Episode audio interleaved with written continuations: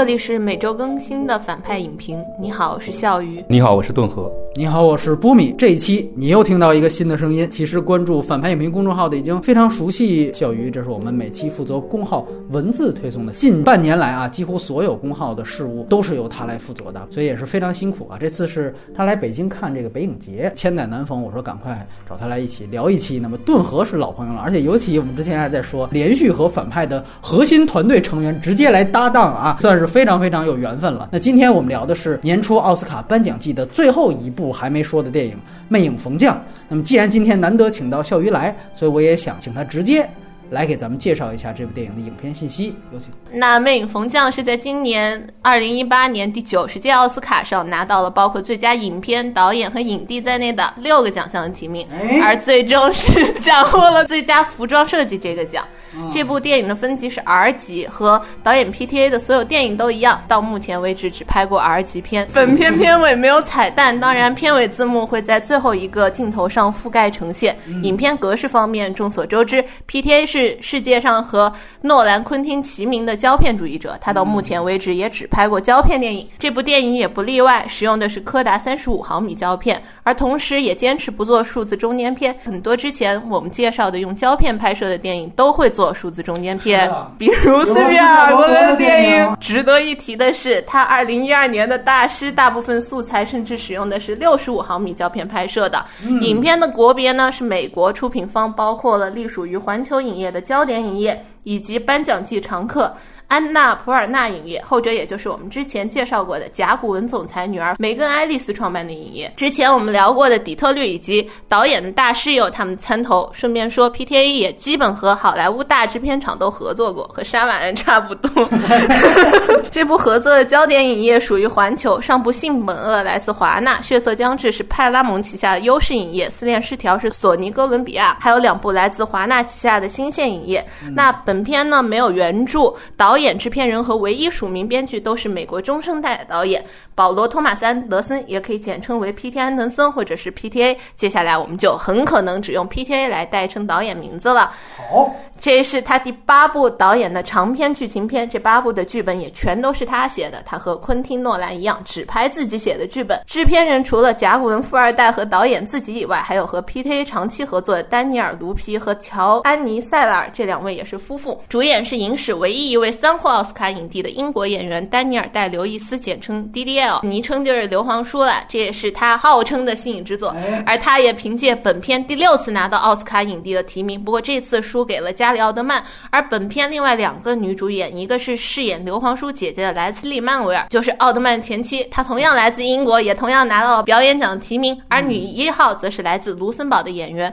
威基·克里普斯，她之前更多是在欧洲饰演一些非英语片，虽然八三年出生，但也算是个新人了。本片的配乐仍然是大名鼎鼎的 Radiohead 键盘手强尼·格林伍德，也就是绿幕，这是他第四次和 PTA 的合作，这次也拿到了奥斯卡最佳配乐提名。不过本片摄影比较有意思，这片子没有任何所谓的摄影指导，真正的摄影指导就是导演 PTA 本人，这也是他第一次在长篇电影中自己亲自掌镜。不过 PTA 这次并没有任何署名，所以他也没去报名竞争奥斯卡的最佳摄影奖。影片二零一七年圣诞节在北美点映，大规模上映是在二零一八年的一月十九号。成本大约是三千五百万美元，这在 PTA 的八部长片中是投资第二高的电影，仅次于让他拿到柏林金熊奖的《木兰花》，后者是三千七百万美元的成本。而像他最有名的《血色将至》，成本只有两千五百万美元，大师则是三千二百万美元成本。目前《魅影逢将》的北美票房是两千一百零二万票房，这个数字并不高，在 PTA 的作品序列里也只排在第四位。它最高票房的《血色将至》是四千万美元票房，而木。木兰花和不羁夜也都分别有两千多万。资源和字幕情况，目前影片的幺零八零 P 蓝光版全高清中字资源已经出了，而且至少有三个版本的非机译中文字幕，翻译质量都还过得去。你觉得翻译质量过得去吗？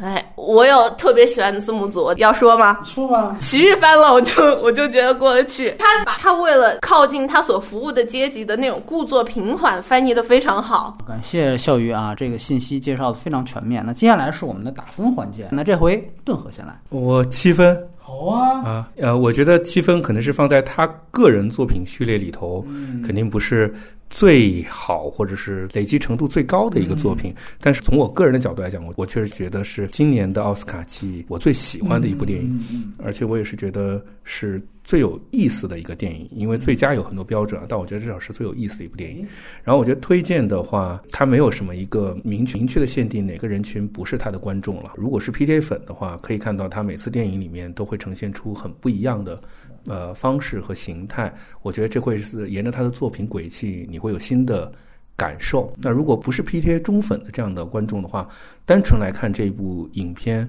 无论你是做爱情片进，做丹尼尔戴刘易斯的粉丝进，我觉得看到最后的时候，还是会让你有好像看电影最初的那种感受的感觉。我我其实真的是很推荐这部电影。哎，说的真好啊！来，我们听听笑鱼的打分来。我打七点五分，嗯，呃，就是一个是今年奥斯卡季，真的这个电影看起来非常的有意思，然后这个调性呃非常的有趣，我想推荐给时尚爱好者，然后尤其是什么穿搭博主啊，就是街拍达人啊这些看，还有就我个人而言，我推荐给私小说的爱好者。就是日本现代有一个呃小说流派叫做私小说，大家比较熟悉的可能就是太宰治啊之类的，还有就是森外啊这些摘取自己人生的一个片段，尤其是一些阴暗角落，然后来写成呃小说，比较坦白的这样的一个小说。然后还有就是推荐给渡边淳一的粉丝，喜欢看《失乐园》还有《紫阳花日记》的这些人。啊，喜欢琢磨这个男女两性爱情关系，就是处在关系当中的两个人，这样的，呃，这样的人群，我推荐给 这样的人群。那我可明白了。好。嗯，我的打分是七分，我跟顿河的想法是特别像的啊。然后我也觉得这片子从两个维度看，就是你会发现不同的高度就出来了。然后我是觉得整个电影呢，因为 PDA 整个你会发现他这个人他分三个阶段，基本上你可以发现他之前我们说比较熟悉的《血色将至》跟《大师》属于他野心非常大的两部。然后随后呢，他这两这两部呢，应该说从我的角度来讲，我觉得并没有得到相应的、相符合的奖项和赞誉。然后 PDA 马上他的性本恶，以及到这部又回到了他比较个人爱好或者说个人体悟的。那性本恶可能是个人爱好，他喜欢品亲的东西，喜欢雷蒙格卡福的状态。那么再到这一步呢，他基本上我感觉就是一个自己的私人的。啊，可能昆音感悟，哎，情绪感悟就是这样。他不再去做一些更宏大的叙事，起码在这一部当中，更像一个调整。确实，在各方面来讲，都并不如前几部那么惊艳。我对这部啊有一点点失望，但是它的平均水平是在那儿的。然后推荐，我觉得两位都。说的很全了，我就不补充了。反正今天还是分优缺点来聊整个影片。外延环节呢，其实只有一个话题啊，也是一个大型的话题，就是 PTA 的前作回顾。下面是剧透线。哎呀，今天那笑鱼分打的比较高，那笑鱼要不然先来说优点，我们俩先来说缺点。顿河有请。我知道很多人都在称赞这个戏的表演哈，也是刘皇叔的。最后吸引对吸引之作，呃呃，但是在我看来，其实我也有看过导演的采访。其实这个戏的第一主角，我个人觉得应该是女主角。对，所以。呃，当然了，有刘皇叔在，能跟刘皇叔在一个层次上对话，并且撑住。对于就像你刚才提到的，他并不是一个呃英语片或者说这样的演员经验比较丰富的演员，他也基本上完成了这个角色。但是对我来说，他似乎没有把呃文本或者说是导演可以给他推到的位置走得那么远和极致，就是在人物的塑造上。呃，我自己是觉得在有几场戏的这个呈现，还是离我想的有一点距离，因为这是一个这是一个很典型的呃双人的戏，就是说他需要演员彼此之间能有一个来回。我个人是觉得他在这个女孩，因为她是一个女仆的一个设定，是一个粗鄙的出身的设定，我觉得她在这一方有余，而在另一方灵性、智慧和控制的呈现稍微有一点欠缺。我能理解。就是在两人的关系里面，就是这个男主角他最后臣服于他的弱点，但我觉得那个抓住他弱点的那个人的那个强势的那一面，呃，还不够。至少在我的在我的想法里是，当然可能所有的目光都会聚集在这个刘皇叔这里哈，而且他也把这个人物，呃，可以说不管这个女主角演成什么样，刘皇叔都能把这个人物给完成出来。但是说白了，其实，在这样一个条件下，刘皇叔也给到了女主角很多的。空间，呃，呃，在我看来，他可能表演上只是完成。呃，另外一个，呃，可能对我来讲的一个想法是，我也觉得可能这个这个影片到最后的翻转是非常有利的，探讨也是很有趣的。但是，嗯，我们不一定要求每一个故事都能以小见大，或者说有宏大格局之类的。但是，我觉得到最后的时候，没有他前面的那个撑的那个张力那么。足，他最后给到你的虽然是有一点点开放性的一个结局哈，但我觉得他给到你可回味的东西少了一点点。来，那我们听听笑鱼的优点。这个片子是建立在 PTA 人到中年，可能是他和他之前小挠来的时候也说过，就是他这个片子的想法灵感是来源于他生病的时候，他妻子对他照顾的时候，他突然浮现出，哎，他是不是就需要这么一个时机？所以我想，这应该是他。就是在这个情境之下产生出、衍生出的一个想法，建立在这个想法上的一个模型、一个实验。所以我很喜欢它的一点，就是它这个里面并没有太多的，就没有显著的性的出现，它就是一个去性化的表达，是一个非常性冷感的片子。他之前秦婉来也说到，就是看到 D L 的状态就会想到裁缝小张，然后但是。就我个人来看，他的这个表演状态和小张的那个爱神那个区别还是很大的，就是。它里面爱神很经典的就是他删掉的吃粽子的那个戏，你看他在那儿舔啊，在慢慢的剥啊，但是这个里面对，但是这个里面好像就是他们接触中中间这个就是带性色彩的这个其实是非常少的，对，甚至是中间有一个用手指蘸酱，然后用嘴吮了一下来尝，这个呃原本是可以做的非常的性感的，但是那个就是做了就是做了，还有就是我们看到他拿那个餐巾。去擦女主角嘴上的这个食物的痕迹，这个也是可以做的非常性感的，但是它也就是擦了就擦了，所以我觉得我我把这个理解为就是他在这个实验中的一个控制变量，他就纯然的探讨这个关系，我不要其他的干扰因素，我不用这个，我探讨关系就探讨关系，我不用另外加入一个变量来进行干扰。然后第二个呢，就是他这个。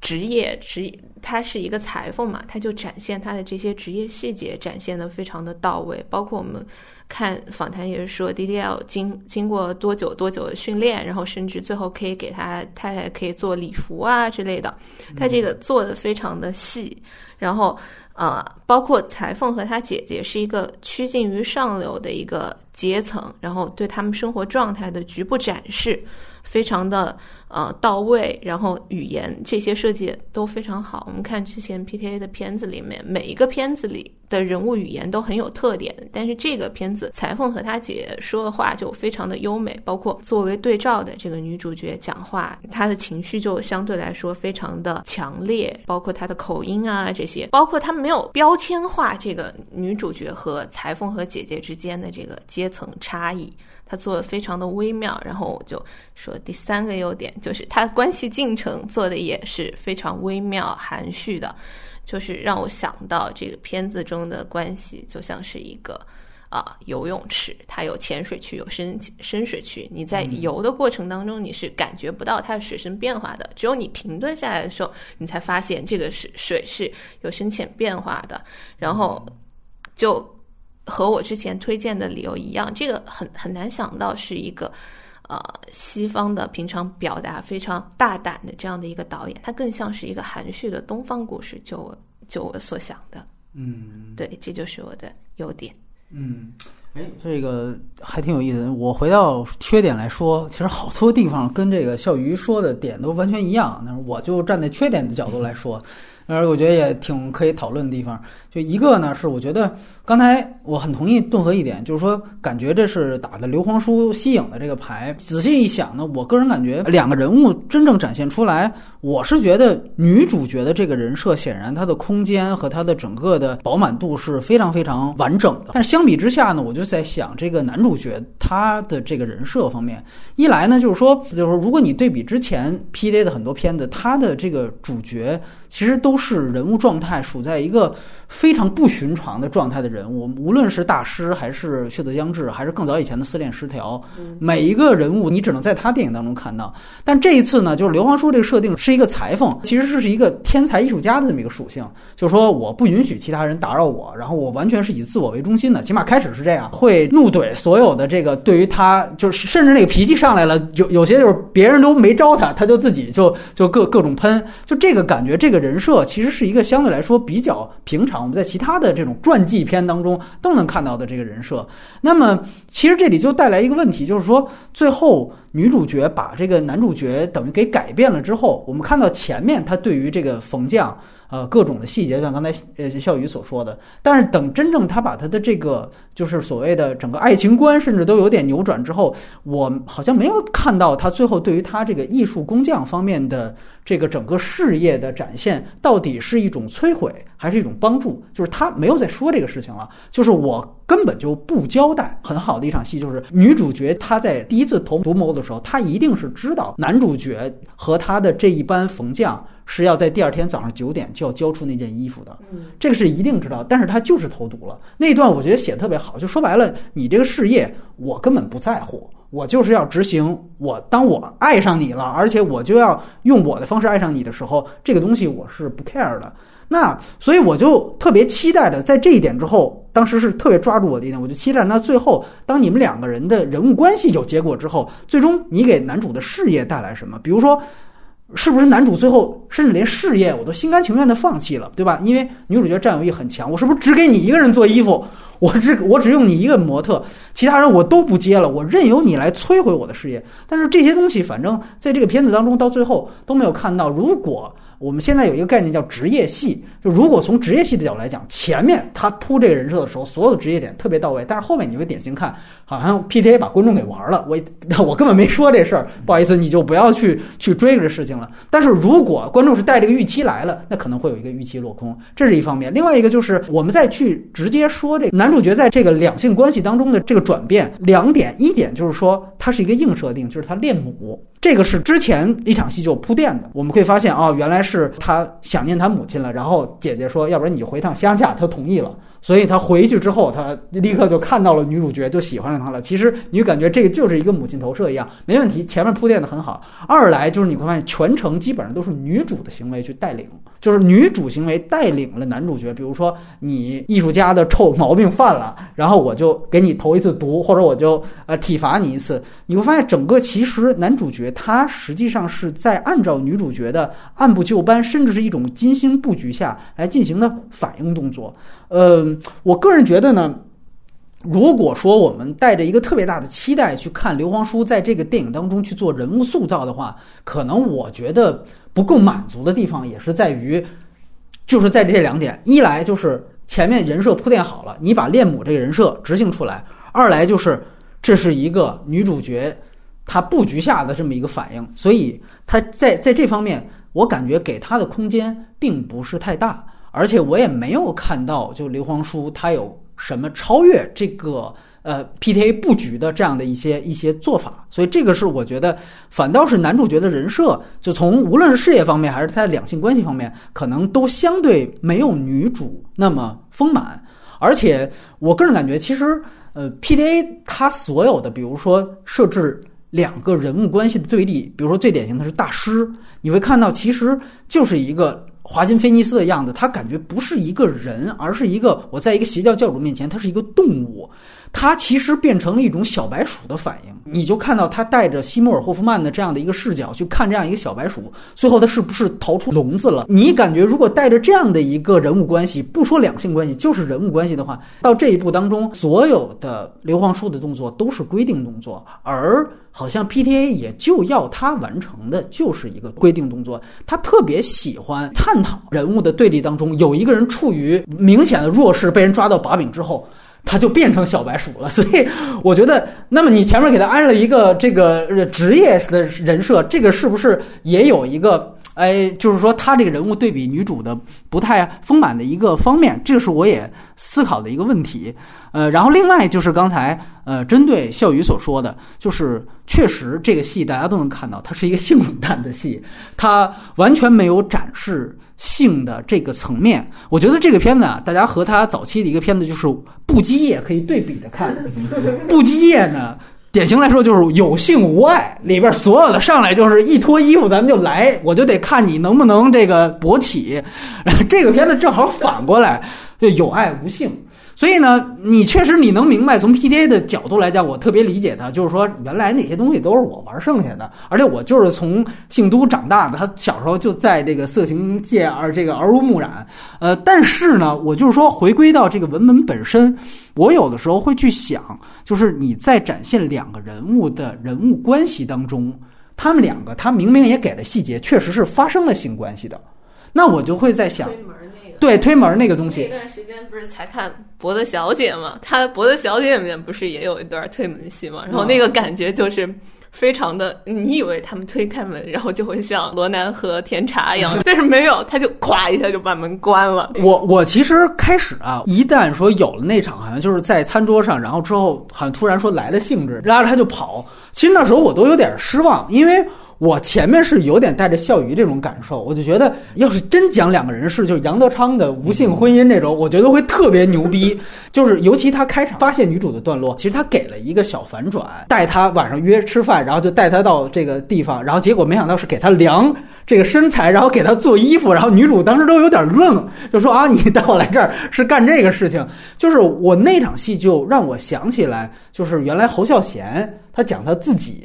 就怎么样遇上辛淑芬？嗯，就是那是完全一个素人演员，后来演完他两部最重要的戏，也还是回去就嫁人到美国了。人家就根本不想当演员，他就说我当时就是大街上走，然后就看见辛淑芬到那个过街天桥跟我擦肩而过，然后他说我都已经走下这个过街天桥了，我就想不行，就这个。女孩太美了，然后他就又跑回去说，那个时候那个勋淑芬已经走下过街天桥了，追了四百多米，说呼哧带喘的追到他，然后给了他递了自己电话，说我这个特别特别欣赏你，我就觉得你这个美怎么样，给人夸一番。但是最终何耀贤是为了让辛淑芬去上他的戏，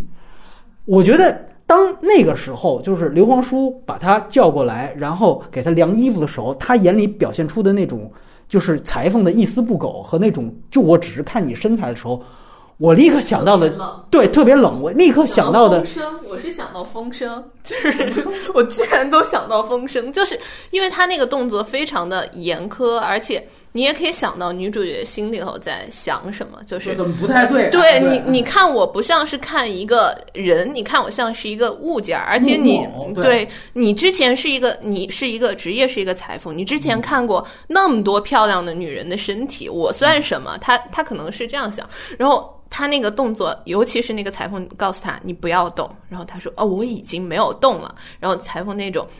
就是一板一眼的动作，甚至都想到就是黄晓明量那个李冰冰，我是我当时都像这样想，就是因为实在你感感觉到那段太冰冷了。而且那段还加入了一个闯入的关系嘛，就是他们原本是他和这个女主角两个人独处，突然间他姐姐就加入了。呃，所以我说回来，我觉得你原来是要铺垫这样的一层人物关系，结果没想到在影片前三分之一，你还是交代两个人是有性关系的。那于是乎到后来我又说了，他职业的东西又变了，就直接探讨两个人的关系，在这上面做文章。那我就去想，你把性这个变量去剔除之后。是不是合适？他从这部分当中到底出现了什么状况？所以从这个角度来说，我确实觉得性没有体现是他的一个就是讨巧的方法。哎，我就是要体现他恋母，要体现他们两个人的关系，包括女主角的布局。所以在这方面，我就不要再参与一些其他的因素了。你感觉这是导演的一种简单化的处理？这个片子其实第一次看的时候，让我想到的是《苦月亮》，就是波兰斯基的那个片子。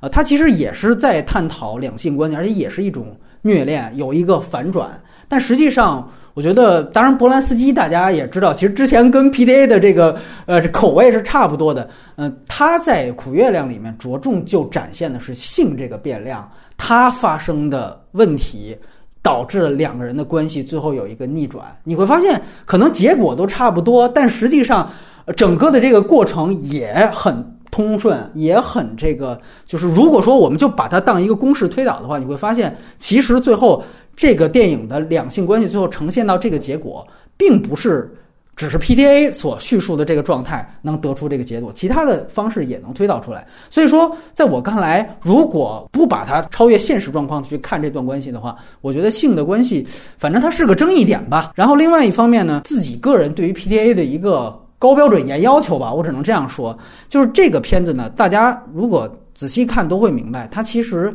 两个人物，再加一个拿到女配提名的是姐姐，其实是三个人物。这个三个人物的人物关系和三个人的对白关系，基本上这个戏就全都承担下来了。PDA 它有它强大的电影感的一点，但如果没有这一点，你换一个二流导演拿的 PDA 这本子拍，基本上这个意思也能出来。所以我就想说呢么，这个其实我对于 PDA 来说，我一直喜欢他，他是非常注重电影感营造的一个人。但是这部电影可能是在他所有的电影当中，戏剧化的故事是最强的一个。这个电影就是拥有一个典型戏剧化的内核。这三个这么出色的演员，包括女主角，其实我也觉得演得非常好。我甚至觉得为什么没拿到影后提名？这三个人搬到舞台上来演这个戏，反正普通观众也会觉得非常精彩。但是呢，从我的个人角度来讲，我就觉得从这个方面，呃，他在电影方面的艺术探索方面，确实没有他之前几部那么有野心。我喜欢 PDA，或者当时刚刚十几年前。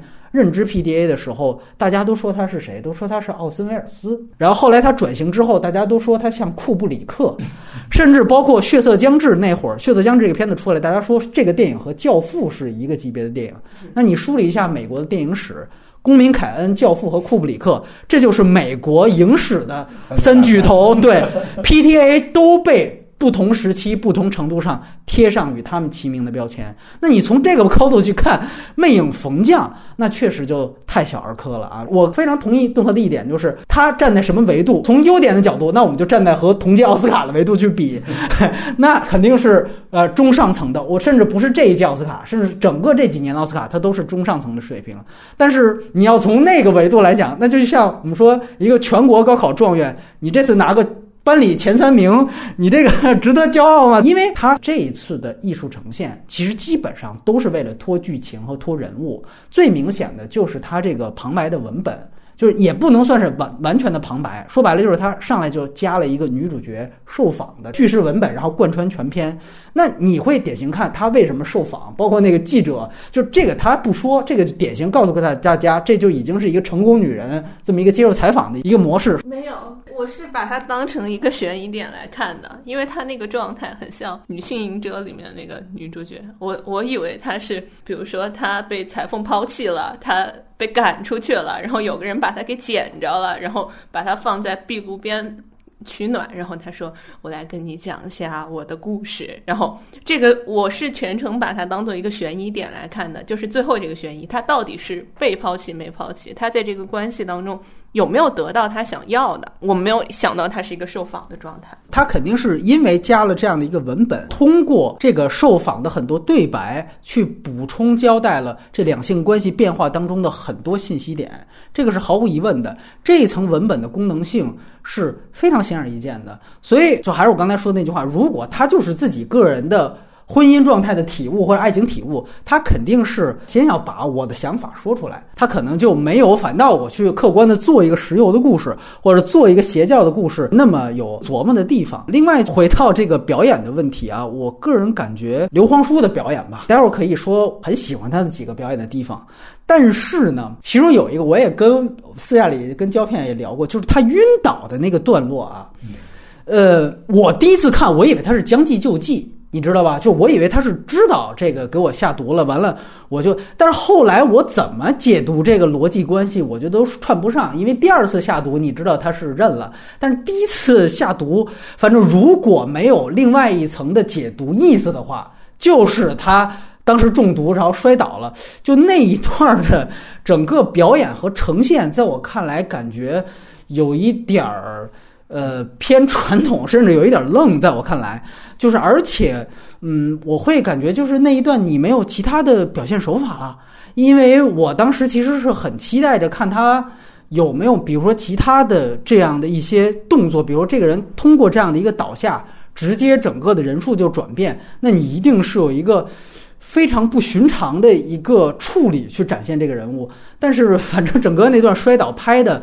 呃，感觉还是比较偏保守。这个是一个例子，就是其实它通篇的很多关于人物关系上的一个。视觉化的呈现没有它前几部那么出色，所以这个是我觉得缺点的部分。我来补充你们刚才都聊的几个有意思的话题哈。第一个是关于职业的部分，呃，我是坚决觉得这跟职业剧几乎没有任何关系，尽管它有一个非常。华丽严谨的裁缝的人设的在这里，但他跟我们看的这种职业剧的电影是完全不同的。我觉得这层职业来讲的话，只是体现这个人物个性的一个层面。它本质上，我觉得是讲呃人和人之间的关系。它借由的是男女关系。我我其实蛮蛮同意，就是刚才说的一个比喻哈，就说呃这个感看他这个电影的感觉，就像在游泳。你只有停下来的时候，你才知道。是浅水区还是深水区？如果说人物关系的递进是这样的话，我觉得它整个故事就像是个池塘，你不知道这个地方是浅水区和深水区，不是一个不是一个缓慢递进的一个一个感觉的，它是它是凹凸不平的。你你你一直在猜测这个人物和这个这个这个剧情，你对这两人物的关系的呃体质感是在哪里？我觉得它本质上讲的是两个人物关系有两个层面，第一个是讲的是在人物关系中权力的。叠换的一个问题，呃，我之所以刚才呃有一个想补充的是，我觉得这个戏之所以对女主角不满足呃的原因，是因为呃，我觉得在两个人的关系中，刘皇叔的人设其实是早早就已经设好的，因为我们进入到这个人物状态的时候，他已经是一个稳定状态，呃，他就好像是一个有着致命缺陷的完美机器，而这个女主角在这个。剧情当中承担的作用是找到这个完美机器的缺陷，并将它击溃。这也是整个故事从他的视角展开，呃，又从又又是他在推动情节的。推进的原因，我觉得在整个两个人物的关系当中，刘皇叔承担的是一个承受者的身份，而这个女主角是一个带领者的身份，她才是这段关系的探索者。另外有一个相应程来讲的一个一个，我们虽然不不去讨论阶层或者阶级这个层面哈，我回到这个职业来讲的话，其实裁缝这个职业或者说他的这种超高的手艺，是帮助呃刘刘皇叔的这个角色从。呃，底层进入到上流社会的一个方式，它本身不是上流社会的那个群体的，就是刘皇叔通过他自身的才华完成了这一层的翻转。当然，里面有恋母情节，有对这个社会的，就是你看到那一场，你不配穿我的这个礼服，要从他身上趴下来，他是用他的才华凌驾在这社会另外一套财富系统的。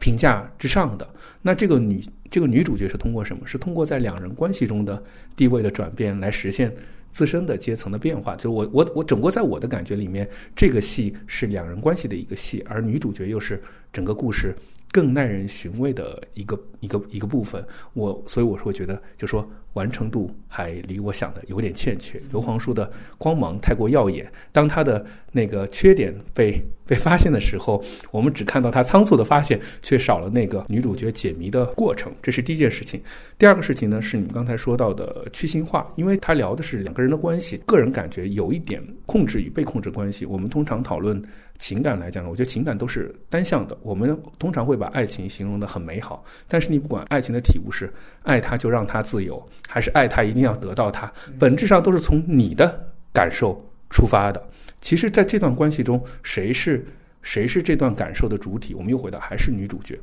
呃，从女主角第一眼见到这个浪漫的绅士，到爱上他，到迷恋他的才华，到要控制他，这全部都是他的主体感受。回到你来讲，第一场戏的那个，他回到乡间，看到了这个女女侍者，有一点可能就有一点恋母情节，同时他采用的招式也是非常撩妹技巧很高的。所以，所以我觉得在一开始，刘皇叔这个裁缝的角色，他似乎觉得这个女孩是在我的。在两个人关系中，我是那个操盘者，我可以让你近一点，我马上可以感让你感受到疏远，就是你不过是一个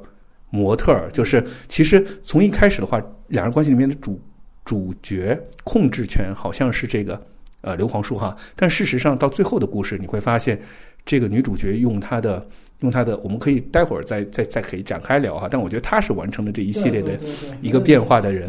那在这个地方就提到了你们刚才讲的去性化的一个部分，我觉得也是很有意思的。我不知道你们有没有留意一个台词，就是他一开始说为什么会喜欢这个女孩，他说他就喜欢有点小肚子，然后胸也不够大的这样的一个女性，因为她是裁缝。他从一开始给她设定，他太了解女性如何用性的部分来。吸引男性，比如说当时的这个服装风格就是束腰和这个托胸嘛。其其实他是把女性体征就好像一个把玩了很久女性体征的两性观众的性吸引的部分，所以这一层他其实从职业设定上已经把他把他再往下拿了。他接触到这个女孩的时候就已经把他的性诱惑的部分在再往下收。这是在在我我看来的一个一个感觉啊。其实他们最后。呃，就是我这一点是同意一个观点，是我觉得他是有意的在把这一层往下拿，集中在两个人情感和个个性的这个互补的一个地方。如果说这两个人是靠像齿轮咬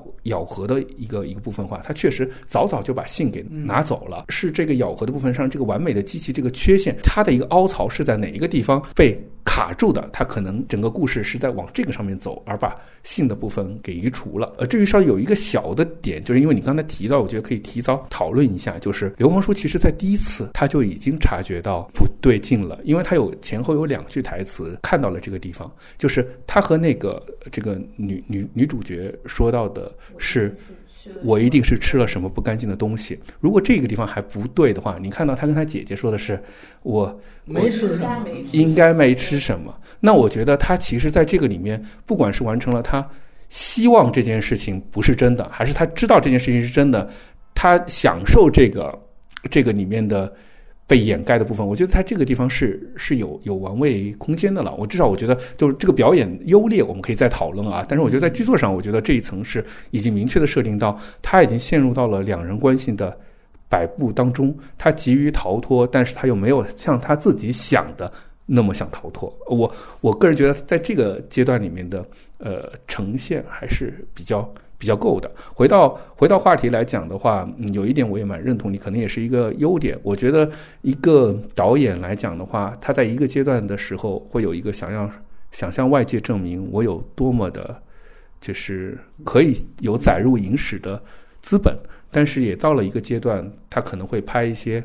更个体感悟的一个东西。我也是看到他讲这个影片拍的初衷，就是当我相信每个人都有。这样的一个感受，当你在生病脆弱的时候，你会突然，你会特别强烈的感受到爱本身。但是回过头来是，当你恢复的时候，你会在怀疑那个爱的纯质度，就是这个爱本身它有的必要性，它是不是真的就是爱，会有怀疑了。他也从照顾我这件事情当中，在证实他自己还是单纯的对我的爱。所以我是觉得他从这一点出发，这个故事可能格局就限定在那里，但他的。完成度还挺高的，还有一个我也认同你哈，他这个影片里面放弃了他，你想想看，我们可能待会儿会说到的，就是在他的布基第一个镜头就那么的流畅和炫技，就是这个斯坦尼康的长镜头，长镜头，在这个戏里面他几乎放弃掉了他所有原来想去炫技的部分，而是很非常多的近景，以至于让我们感觉舞台剧也是可以。完成这个电影的部分，但是我有想到，就是库布里克的《巴里灵灯》哈，可能两个片子无法完全来比，来来做一个比较。就我是觉得，至少在库布里克的作品序列里面，那种美术的质感和影像的质感，也是跟他其他影片差距还有一点大的。每一幅都像油画。对于我来说，就我刚才提到的，我觉得在这个影片里面，它有一点非有一点回到了主流和传统认定的美学的。系统里头去了，但对我来讲，这个有意思的点就在于，我们都知道他是一个呃有天赋的坏学生，他可以用对抗世界的怼天怼地的创新的方式来证明自己的存在，但他有一天就会，我完成了一份非常好的这个就是毕业论文给你看，就是这个东西我也是可以做到，而且可以完成的。可能对于对于我来讲，这一点也挺有挺有挺有意思的。可能在这个阶段来做这样一个一个一个作品。嗯嗯。就你说到这个巴里林登，我补充一点啊，就其实你如果现在去看库布里克，他做每一部电影，你也可以把它理解为他是每一部电影都有心机的。巴里林登，我们现在津津乐道一点是他当时用 NASA 的那个技术去拍了没有任何除烛光以外光源的东西，就是说白了，那你说这样一场戏，你放到现在的魅影风向看，它是没有的，就是哪怕他是自己长镜，但是他没有这么一个就是。所以你巴里林，你还是从无论从任何的角度来看，你都会觉得像你说的，它都像油画一样。那这个片子，嗯，反正我是因为我我最早就知道它这里面的一个一大可能的技术成就，就是他自己长镜，我就特别期待。我天哪，那可能还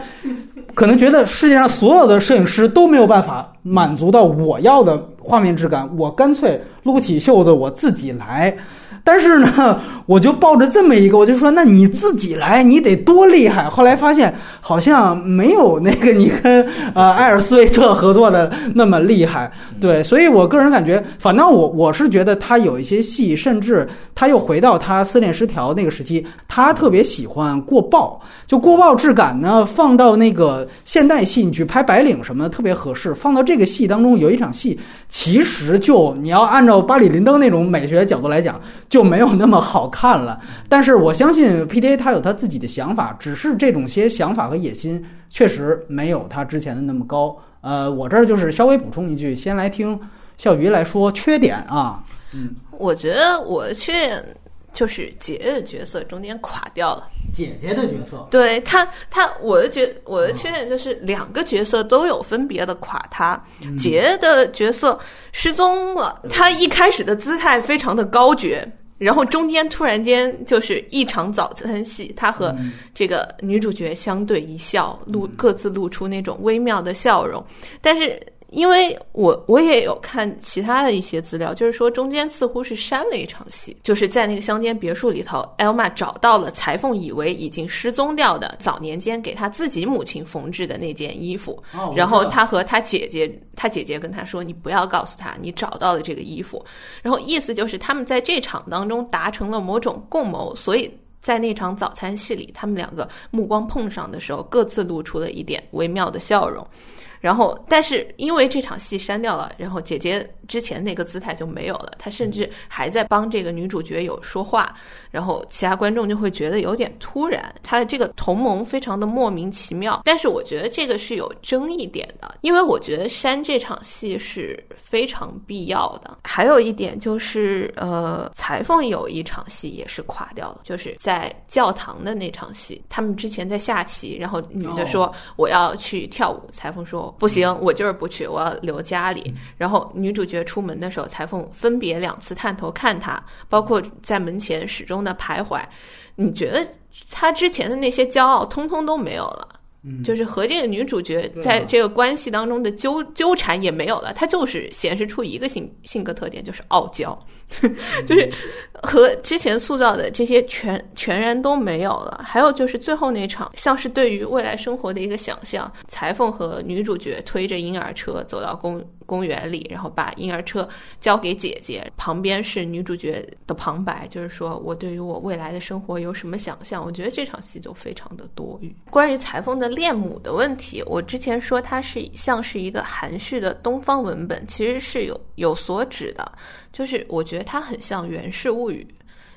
当中的展现出来的一种情节，这个袁氏他好像始终追求的这个女性都像他的母亲，但是其实他对他的母亲已经没有概念了，他是追求一个概念当中的母亲。所以我觉得这个裁缝他是不是真正的恋母，还是他就是在追求一个呃概念中的母亲？而我们在影片当中看到的就是这样的一个比较强势的女性形象。我是存疑的，他在幻想自己需要这样的一个母亲。他之前可能这个他那个幻想拍出来了吗？你记得吗？就是他第一次被投毒之后，他出来一个人像鬼影一样的，然后他跟他对了一个对话。对对对对对。那个就是他母亲嘛，因为那个照片就是那个样子。我觉得是因为他没有参别的素材参考的原因。他之前的那些，就是他之前的那个那些女朋友们都像他的母亲吗？没有吧？就是，呃，他姐姐之前有句话就是说，我会把十月礼服交给这个你才送走的这个女朋友，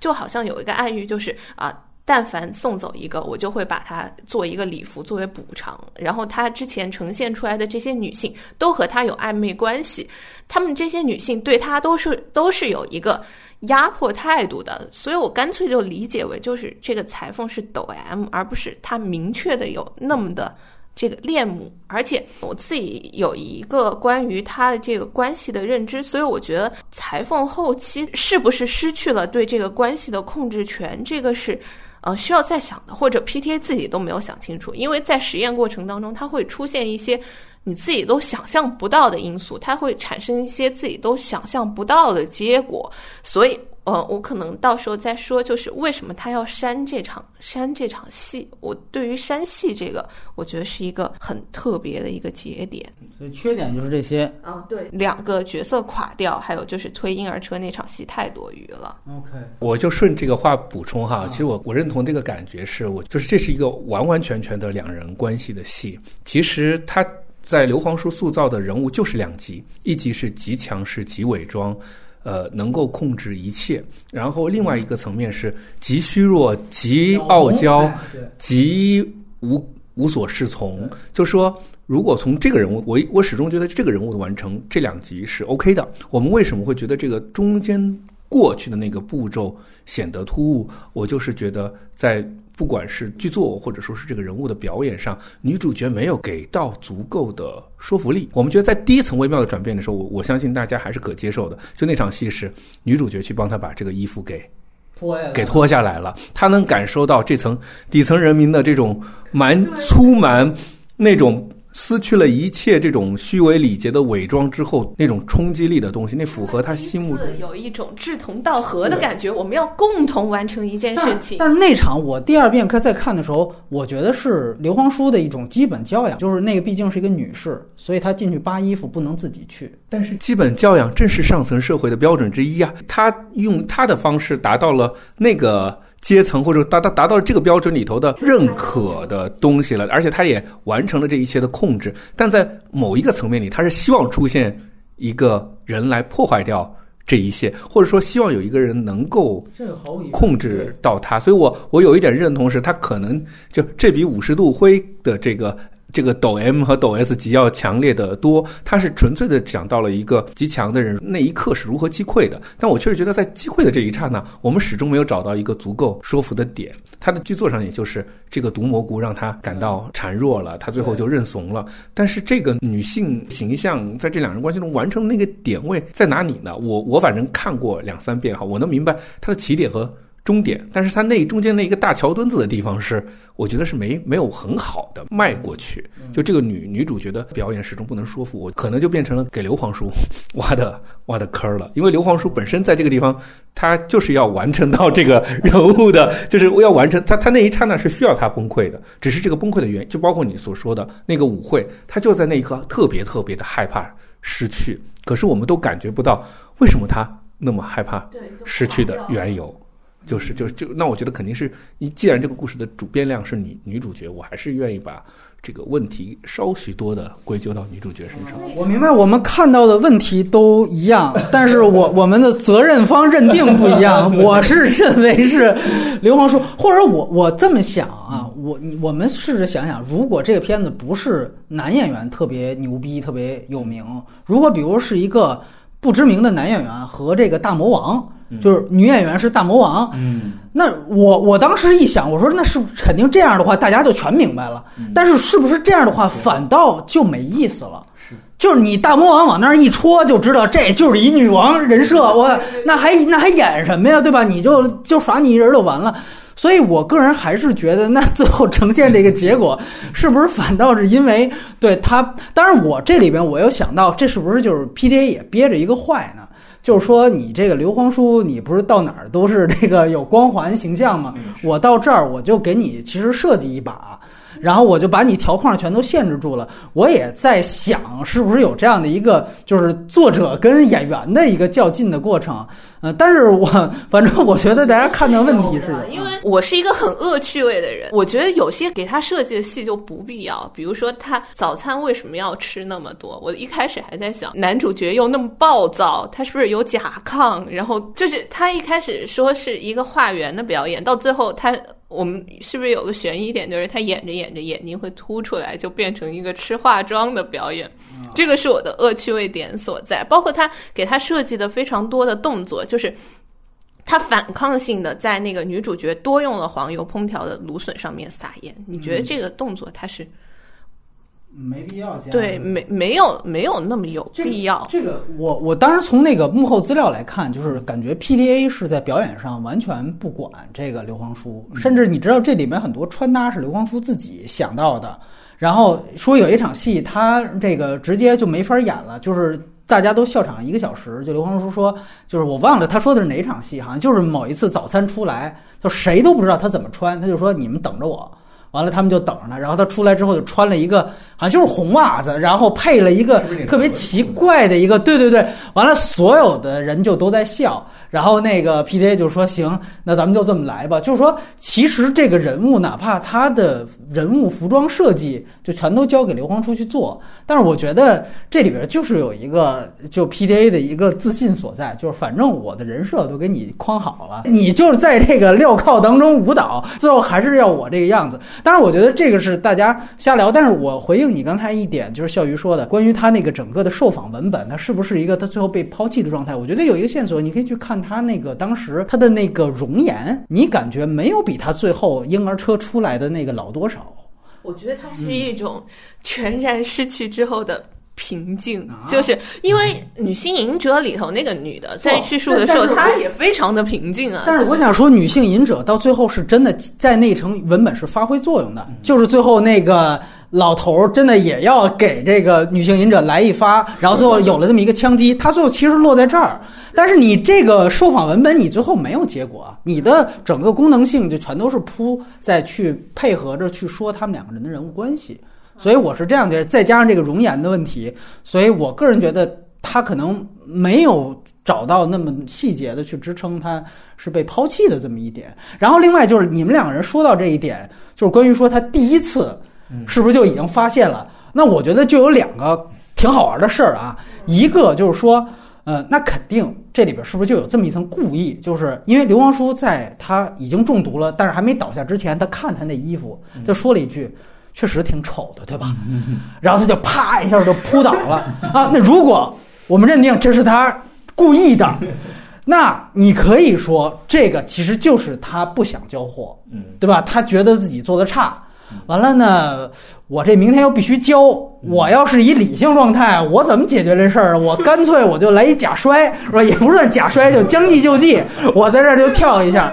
对吧？完了之后呢，那如果是这样的话，我个人觉得就是说，我就更期待。为什么我当时说我这个将计就计，我就没琢磨通，我就没采纳这个这层文本的原因，就是在于，那其实这是他对于他自己事业的一种不满。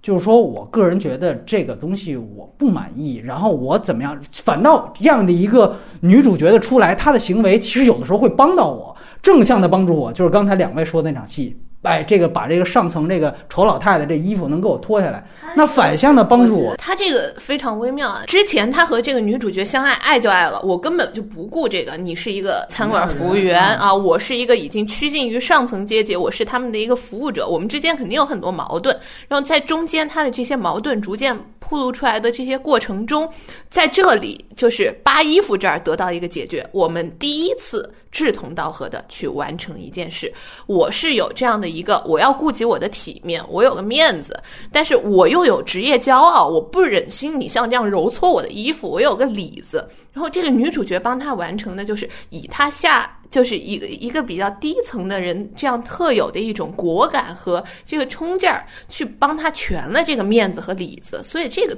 在他们的关系当中有很大的一个推进作用，我是这样觉得。啊，对。当然我说的是摔倒的那场戏，所以我才会比较期待最后你跟女主角的权力关系完全颠倒之后，它对于你职业状态到底是一个怎样的呈现？因为如果这个文本是这么解读的话，我就会有这样的一个事儿。呃，我们都知道，它这个是把时间设定在是上世纪五十年代，其实它的重要客户正在逐渐的流失。其实里面也讲到了，而且我们也虽然对服装不那么了解哈，它这种非常古典的传统的服饰，我们是不是有点过时？对，其实其实其实我觉得在这个这个里面的话，也也许或多或少给了这样的一些一些暗示，而这个礼服，这个他的被需要，我觉得是是男主角的所有的强势，所有的维持他在社会秩序里面的地位，维持他个人的骄傲感的一个最重要的工具。包括最后说那个跳槽的那个嘛，就是他跳槽到哪儿了？跳槽到一个更时髦的店店子去了，然后所以才有的那句就是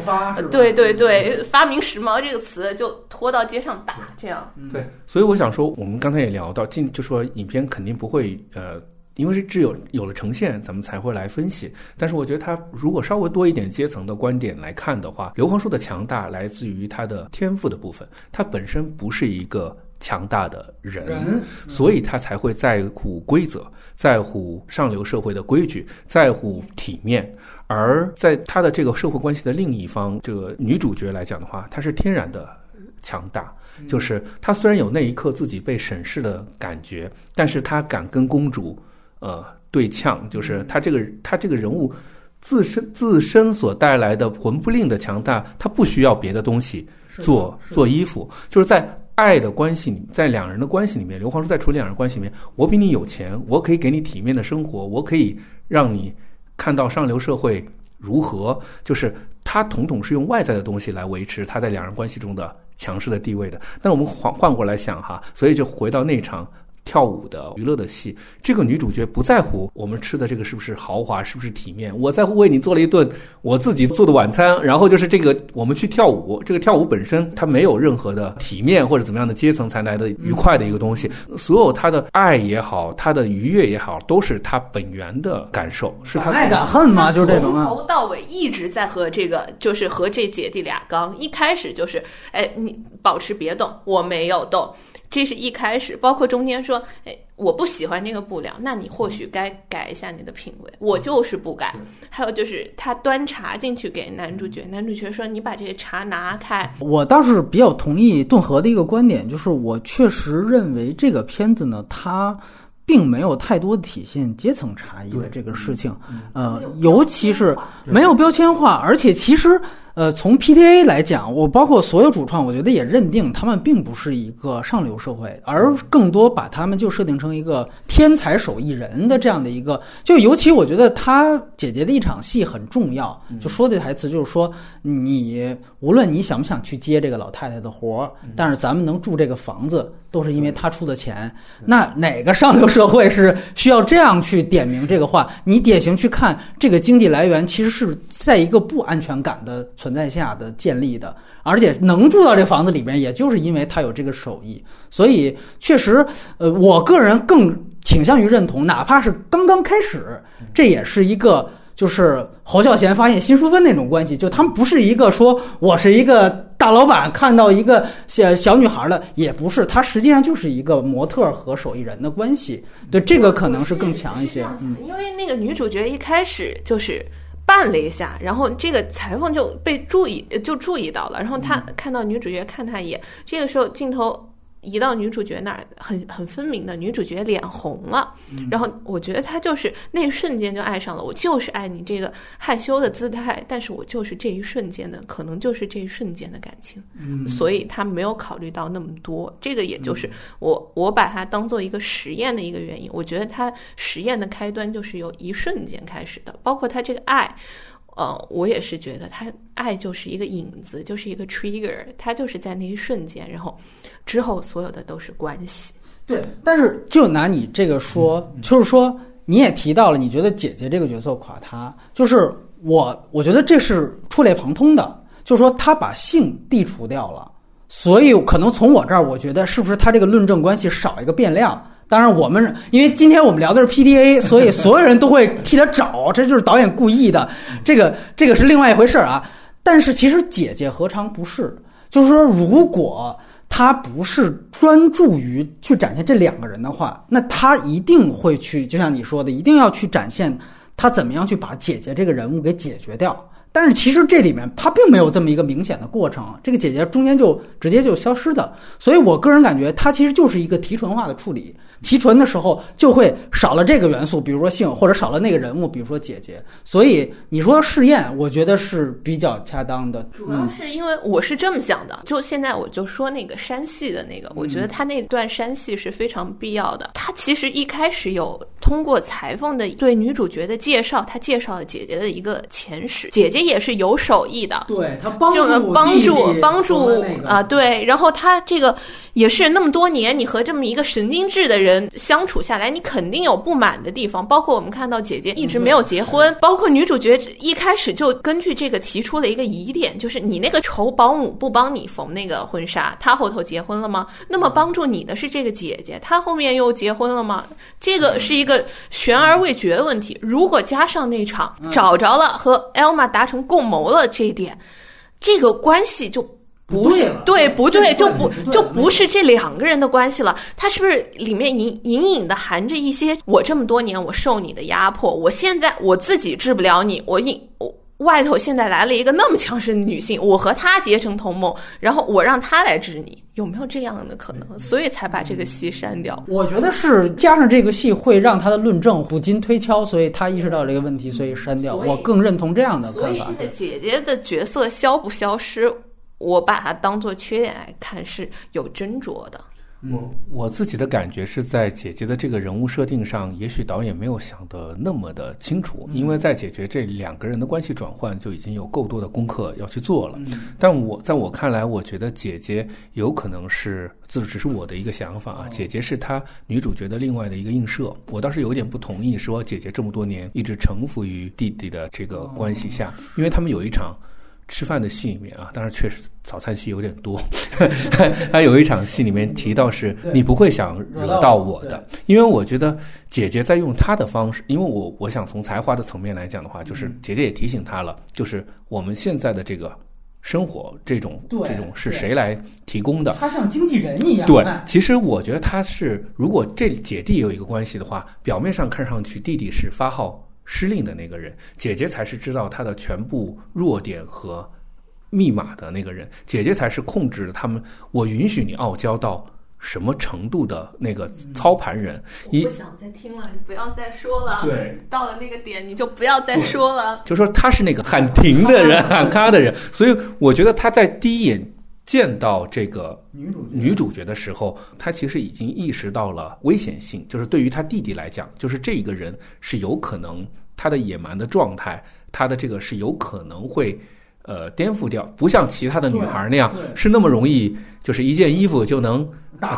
打发掉的。所以他早早就提醒了弟弟：“您是不是需要我去帮你把这事儿给平了？给平了？”所以，所以在我看来的话，在姐弟关系里面，他也符合。两个人就是这个，都是让刘皇叔的这个人物的形象是恒定和稳稳定的。就是他在所有人面前可以是一个呃才华傍身、这个很这个娇娇蛮的人，但是只有在姐弟的这层关系里头，他是一个那个他是一个被控制。然后我们也换话说，其实弟弟在这层被控制中，他是觉得安全的，就是他可以把脏活累活都，只是当然了，姐弟是没有更没有性和其他的那层关系的，只是在两人关系里面，他觉得是是是把自己交给那个人来控制，是是正确和安全的行为。那换到男女关系里面，女主角的闯入，就等于说，他在他一直觉得不愿意把最后的一层自我给抛掉的那个情感关系里，是碰到女主角之后。他可能通过那次挪骨，他会觉得把真正的自我展现在这个女主角面前更合适，是安全的。是这个人，我虽然一直拒绝承认这一面的存在，但是当这一面到来的时候，我也就认了。你看，比如场那场发火的戏，就是也也是三个人的戏，闯入者是女主角，男主角是让他赶紧滚什么之类的，他把这一切都破坏了。姐姐冷静的看着这一切，就是。你你当你失态的时候，已经明白你已经你已经成为这段关系里面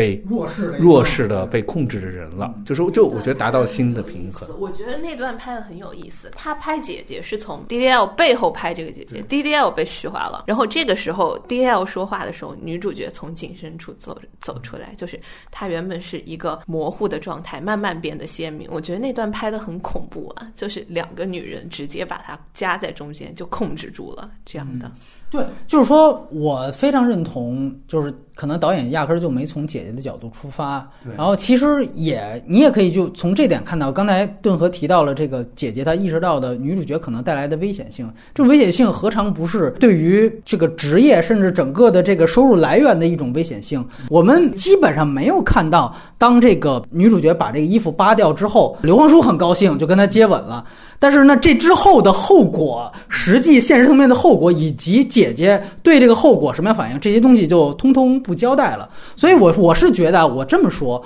就是职业这个东西也可以作为一个展现人物关系的一个工具。但是，呃，PDA 在这个后，尤其后半段就。没有使用这个工具，对，无论是在姐姐这儿还是在两性那儿，对。然后我还没说优点呢啊，可是这样。其实我非常喜欢这个电影的一点，就是我觉得他展现甚至歌颂了爱情里面自私的那一面、占有欲的那一面。就这个和基本上市面大部分的爱情片都不一样。然后就是你可以看到前面男主角是自私的，然后他也当成一个艺术家来塑造。后面最成功和最大亮点，典型是女主角自私的这一面。包括为什么要跟公主说那段话，他要表达出他对房间的占有欲。我住在这儿，我怎样怎样，就是包括对于爱人的占有欲，他的整个对于这个人物的占有欲的体现是非常淋漓尽致的。包括我最早提到的，明知道这个衣服要交了，他难道不意识到，就是说这个裁缝这一家就像姐姐。姐说的，咱们都是靠交衣服来，我就不管这个，对吧？我仍然我该下毒蘑菇。包括他展现了一幕非常好和是细致入微的，就是姐姐一桌一桌的去说，不好意思，咱们今天要熬夜了，我们明天要九点。他每一桌他都拍，就是姐姐其实是个当个擦屁股的人，我这儿一桌一桌在这儿说去。但是他为什么这样做？然后最后发现，开始女主角站在旁边，等姐姐说完之后，女主角也走到这个呃这个需要打补丁的这个服装前，她也帮忙说：“我能做点什么？”就是感觉在这个时候，她也意识到，要不然我也帮你一下。但是本质上你会发现，当她在表达她的爱的时候，她对于对方的所谓事业啊这方面。是不太在乎的，我只能这么认同。就是我刚才说的，我不太满意的受访这一段，就受访这一段，感觉是他有一点点骗观众的意思，就是他开始给你营造的呀，好像还是一个成功男人背后的女人的一段受访。然后让观众哎带着这个期待去看，然后典型马上说，因为马上接的问题是是不是这个人特别难相处？他说没错，他是世界上最难相处的人了。然后接到这个刘皇叔开始各种拿架子，但是。你观众就带着这个去看，到最后发现压根儿不是那么回事儿，我全都给你反着来。所以从这个点上来说，你典型看 PDA，它是有一个对于这种所谓成功男人背后女人的这么一个既定模式的一个非常大的一个颠覆。这方面是通过他展现自私性，甚至是歌颂自私性去体现出来的。我觉得是相当不错的一点。关于他刚公主的这个部分，我觉得我有另外的一个想法，他在和公主对抗。抗的这个过程当中，他有一个很明确的动机的，就是裁缝跟他说，只有我能来做这个婚纱，为什么呢？他从生下来，他受洗的时候那个包被就是我做的，他的重要的时候这些衣服都是我做的，他这个婚纱也是我来，只有我能来做，这个证明了这个公主与她的一种独一无二性。这个女主角可能心里想的就是，哎，我我才是独一无二的，我就要做你的那个那个唯一。所以她之后做的一个尝试就是，嗯，在刚完公主这个时候，我们还可以看到两个侧面对比，公主的脸非常精巧，而她的脸就显然是男性化的，甚至是带有一些，就是她下巴非常的方啊之类的，她是一个呃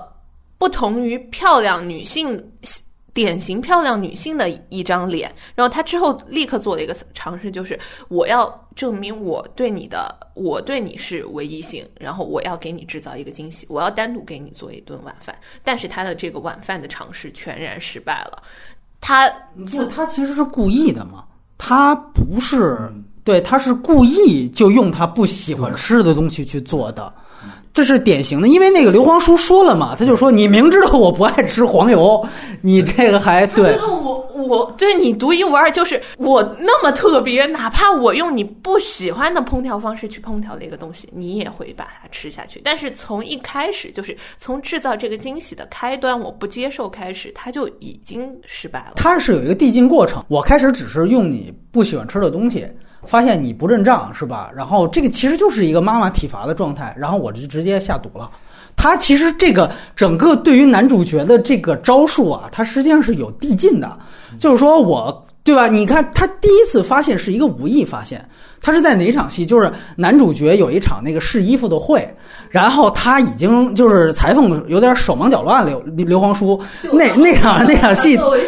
那场戏特别有意思，就是他展现的傲娇嘛。开始就是说那个你起来，我亲自来。然后缝了半天，缝了半天不行，你别光站着，你来帮我。就是话他妈都让你说了。然后那场之后他走了，他一立刻意识到自己失礼了，他就在那自己在那道歉啊，对不起，对不起。然后在那场之后，他不是说了吗？要不然我来开车吧。就是他其实无意当中发现，哎。你还有这么一缺点的呢，然后之后他就试着去给他做那个独自的晚餐，完晚餐不认账，他说好，你不认账是吧？我才给你下毒。但是他不认账了以后，他有一个崩溃啊。这个女主角和男主角在那个晚失败的晚餐之后，各自有一场崩溃。就是男主角说出了那个就是金句，就是诺兰还说我儿子一直对我说 “Show me you gun” 那个那段金句，女主角有。崩溃就是我忍你忍那么久，我忍忍你所谓的体面，忍你这些所谓的品味，我忍了那么久，但是他是泼水了，还是他在那儿弹嘴唇了？就是做出这样的反应，我觉得这个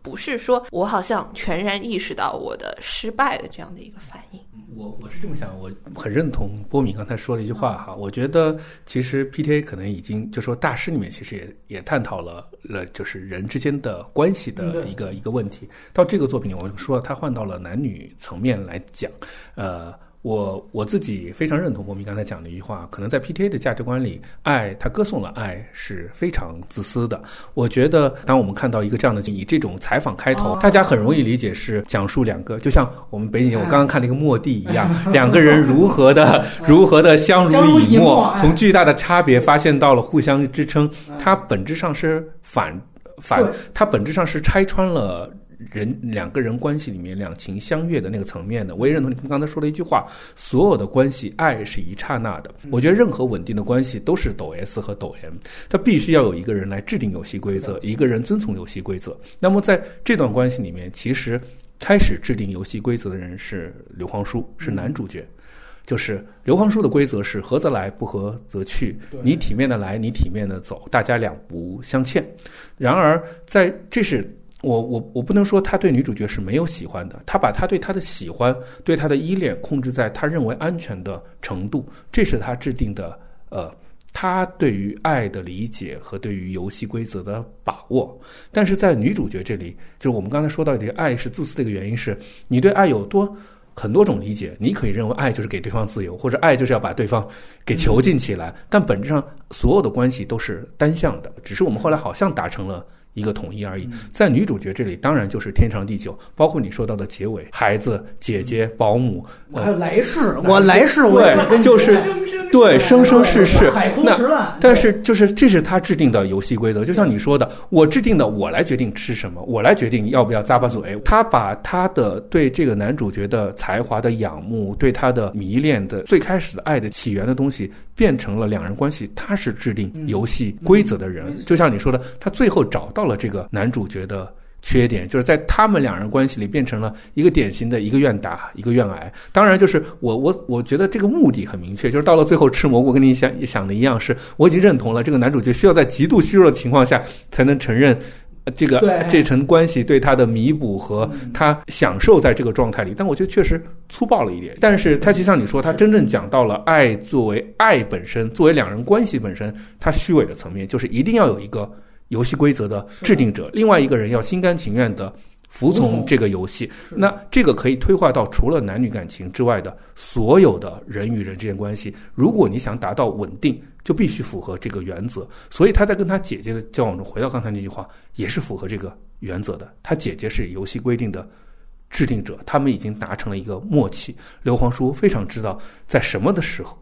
他该收敛自己的那个那个部分。就这是这是我认同你刚才说的一点，他对于他很很不像我们看的很多情感的片子，它还蛮蛮残忍和蛮直接的。是是，但是我是觉得对有一点我觉得很有意思，就是为什么我还是说那个你刚才笑鱼说的那个，是不是最后他被抛弃了那么一个呃解读的点？我是觉得他没有，就是在于他并没有说，就是大师在我看来比这个片子野心要大，是实际上他展示了就这个刚才顿河复述的这个规则的复杂性。他当时就是讲的这个邪教教主对于这这一头动物，就华金菲尼斯这头动物的控制。然后他中间拍了一场非常牛逼的戏，就是骑着摩托车就走，然后就是非常有名的，很多地方就拿他直接当海报了。他一直骑到远方就不回来了。当然后来他又怎么着又回来，但那一幕。他对于人物关系的叙述特别重要，在那一幕，他告诉观众，其实这个小白鼠就是处于弱势这一方，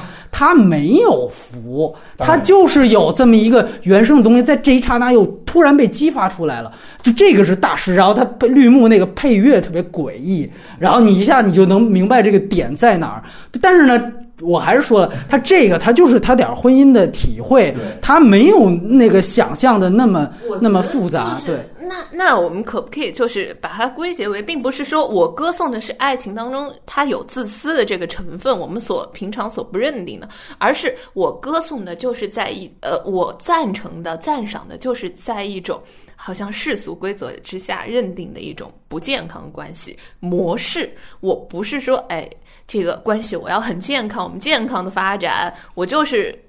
歌颂这种啊。我觉得这个关系不健康，但是它能够达到稳定，它能够达到一个稳态。我我想说的第二点优点，其实跟你的这个话可以连起来。当我第一次看女主角步步为营的这么布局的时候，布局的技巧是很像《消失的爱人》里面展现出来的那个裴春华的那种状态的。尤其就是刚才两位一直感觉就是达成统一了，就是脱老太太衣服那场戏。但是反倒我觉得那个还有一个解读空间，就是在于是不是是因为就是女主角之前体察到了，就是男主角跟姐姐对话那场戏，就是说这个老太太。可是咱们的经济来源之根本，然后他发觉到了男主角，其实，在那一刻刹那是不情愿和不高兴的。就在这一方面，他可能就是利用他跟姐姐这样的有一个矛盾，就是在现实层面的矛盾，就是姐姐永远要维护我，我是经纪人嘛，毕竟我这个属性，利用这一层矛盾，其实就做了这样的一件事情。他后面并没有展现出这个女主角对于男主角的事业是一个辅佐过程，所以破坏他对他的事业原则有个巨大破坏。他把那个衣服的标签拆了，那个 Never Curse 的那个标签，他每一个衣服。所以说，对，所以说回到这一场戏，你甚至也可以把这一场戏看似是志同道合，但其实也是女主角的一个算计而已。就是我知道，我这么去表达出，咱们一块儿去把这个老太太这个衣服拆了吧，可以收买到男主角的人心。这个就不是这个，我觉得他是被这个男主角的这个对他的职业这种高度骄傲所折服。我看你痛苦，我也痛苦，因为你太爱你的职业了。但是出于体面，你不能这么做，我来帮你做，是他对于他的职业骄傲的一种。尊重，我是这么想的。我我觉得是这样，我我我是觉得，以女主角的出身和她的想法，她纯粹是对男主角的爱。这可能对女性稍微有一些不尊重哈，但是男性才会有事业、家庭，有爱，就是有这些的排铺。就是在女在至少从这个里面角色人物设定，男主角就是他的全部，他不会就是当然他没有像姐姐那样从全局的角度考虑，他有职业，他有什么，就是你现在的痛苦就是我的痛苦，我见不得你。受任何委屈，而且在他的界定里面，他不觉得他的成功是什么。我爱你，你你也爱我，就可以了。他所有你开心，对所有开心我就难，你不开心我就难。他所有的动作指向只指向于两个人彼此的感觉、对方的感受、互相的关系。他完全没有把男主角的事业放到他的。考量的范畴里，不不不，我没有在说这场戏，我没有在说他事业，我只是觉得，就是他利用了这样一个点，可以进一步的收买男主角的人心，你懂我的意思吗？我就是就说，哎，其实本质上就是就是他是爱情的发，就是这两个关系，他他他是他是一个进攻者呀，他任何时候都要证明我对你很重要，证明你爱我是最对的，没有人比我。再能更爱你了，没有人比我对你更重要了。他全部所做的行为都是在通常来讲的话，呃，通常爱情片里面男主角会去。采取的行为，我我说的是只是一个通常啊，就是说，我也可以说这是这是就是《甄嬛传》的其中的一个，你明白我这意思吗？就这个也可以被理解为《甄嬛传》的一部分。所以，呃，但是我绕回来啊，我最终想表达的一点是，他并没有像《消失的爱人》或者说《苦月亮》那种，他最后对于这样的一个，就是我我退一步说，哪怕他是攻心的，哪怕他是有这些算计的，包括投毒都是故意的，这个毫无疑问，但是。影片的整个展现的态度，并不是说我在这儿展现丑陋呢，或者说这个必然会走向毁灭的。其实很多人，就像我们说《苦月亮》，它也是很深刻的展现出，就刚才咱们提到的，就是两性关系当中必然会出现的这个伪善，和包括就是待在一起长了之后，他的这个感情的爬坡和下滑。但实际上你会发现，就是像波兰斯基，就是极其悲观的一个人，就最后人这个劣根性注定导致毁灭。两性关系一定是这样的，所以最后就一定是一个极其壮烈的毁灭过程。那《消失爱人》可能就更肤浅一些，到最后我就是讲一个单纯的控制与被控制，然后最后哎，我把这么一个牌面的反转给你甩出来，炸裂吧，然后就每个人都是脏的。但是就 PDA 你会发现，即便你看他之前的片子，好像元素这种暴力元素一点不比大卫芬奇这些少。但你会发现，从这部电影当中，他本身他是觉得这个其实也何尝不是一种特别好的这种这种相处方式？他对于这个事情是赞扬的、肯定的，甚至觉得这个也才是两个人维系下去的一种唯一的方法，甚至他是有这样的一个想法。所以，我觉得对就不健康，你可以这样说，就是不健康的关系反倒负负得正的这么一种关系。所以我是觉得，因为。所有顺拐的电影，我也很喜欢《苦月亮》，我我非常喜欢那个电影，我也认同他那个说法，就是到最后，先开始是两个人得不到的时候的那种痛苦，得到之后的无聊，就叔本华的这种理论嘛。我前半节说痛苦，后半节说无聊，那最后怎么办？毁灭。我的那那个立论过程太太简单了，但是 PDA 它这个东西不是，它最后它给你留的是一个。说白了，非常正能量的东西。但是，这个我我我对于这个结尾，我有另外的一个想法，就是这个男男主角和女主角之间，难道仅仅只有贫富差距吗？难道只有品味的差距吗？没有，他们还有年龄的差距。这个男主角已经年纪很大了，我那个时候我是就是，我觉得这些他都提纯了，你知道吗？包括包括我为什么不觉得 DDL 的表演有问题？因为我对他最后一幕。他吃完那个蛋饼之后露出来的那个笑，我是非常喜欢的。他那个笑里头，我觉得他是很功能性的吗？是，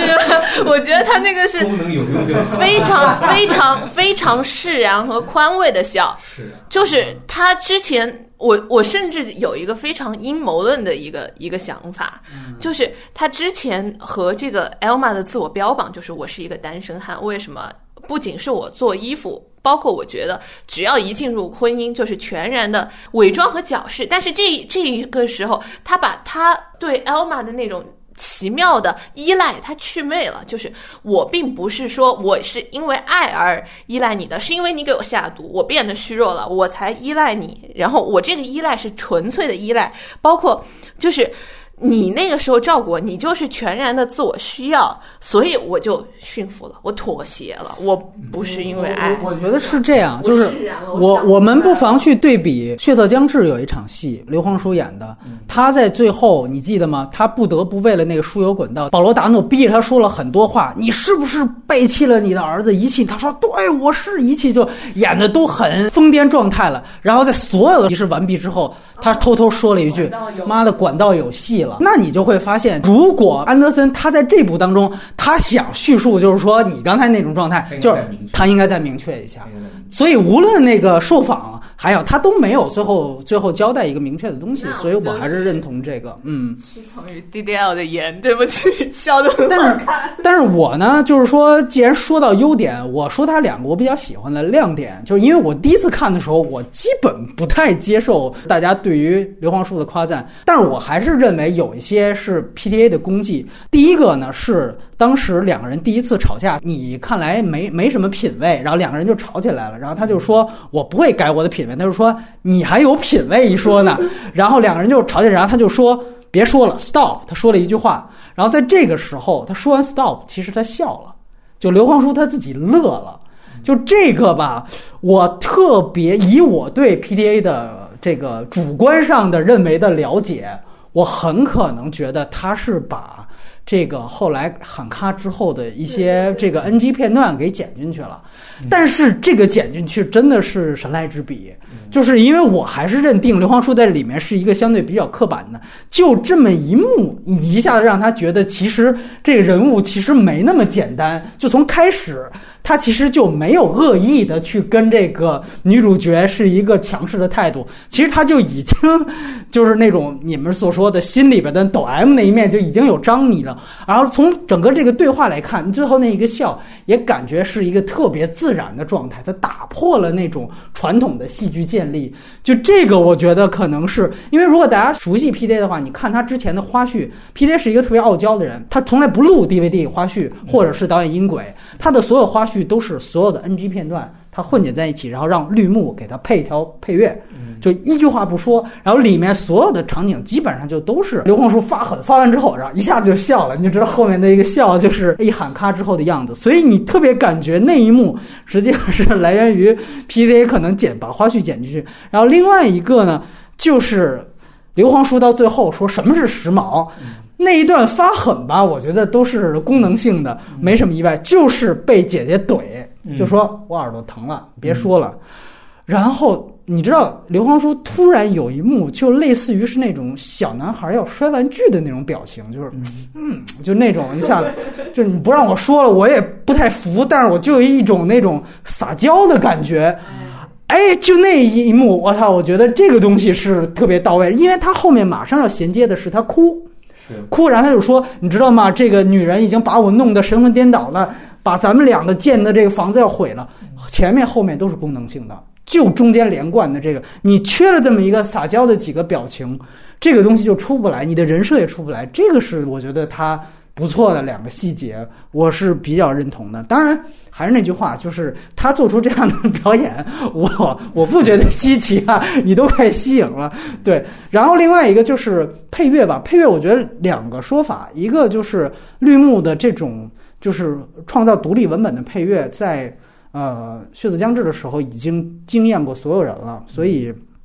在这一幕就已经跟他的那个风格和道理是一样的。惊艳的不是挪威的森林吗？就是你看完那个电影，你只记得这个配乐。那是电影其他方面太失败。就是关于这个电影当中，它的配乐最典型的一场戏就是新年派对倒数，就是女主角一意孤行去跳舞，然后他们有一个倒数之后，环境音到最后甚至到有一地有天长嘛。我为什么像苦月亮？但是。它不一样的就是绿幕的这个配乐自始至终没带停的，它是跟着刘皇叔的视角去走，进入到那场戏，所以绿幕的配乐是跟着刘皇叔的一个影子。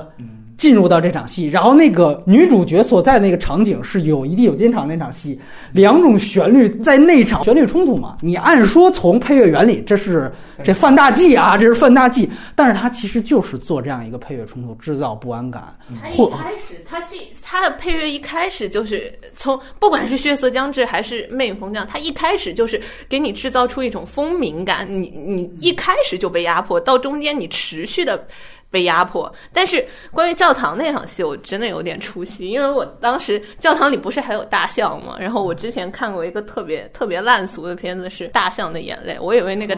大象会发疯，把他们都踩死。你确实可以说那个新新年舞会做的没那么有想法。我说他艺术探索上这就没怎么想过的一个对保守态度。照理来说，他那个众里寻他那个不应该做的那么不安定，就是因为那个配乐会被大象发起疯来，把他们都踩死。我跟你说，如如果他没有那个配乐，那场戏就更平庸了。那是一个相当，因为这场戏的功能太过太对太过明确了，对，几乎就是快说出来了。没错，没错。嗯，对，反正我觉得影片咱们聊的差不多，时间也挺长。我们进入万言环节，说他之前的片子，包括对于他整体的感受，我觉得都挺重要了。来，顿河先谈一谈你对于 PTA。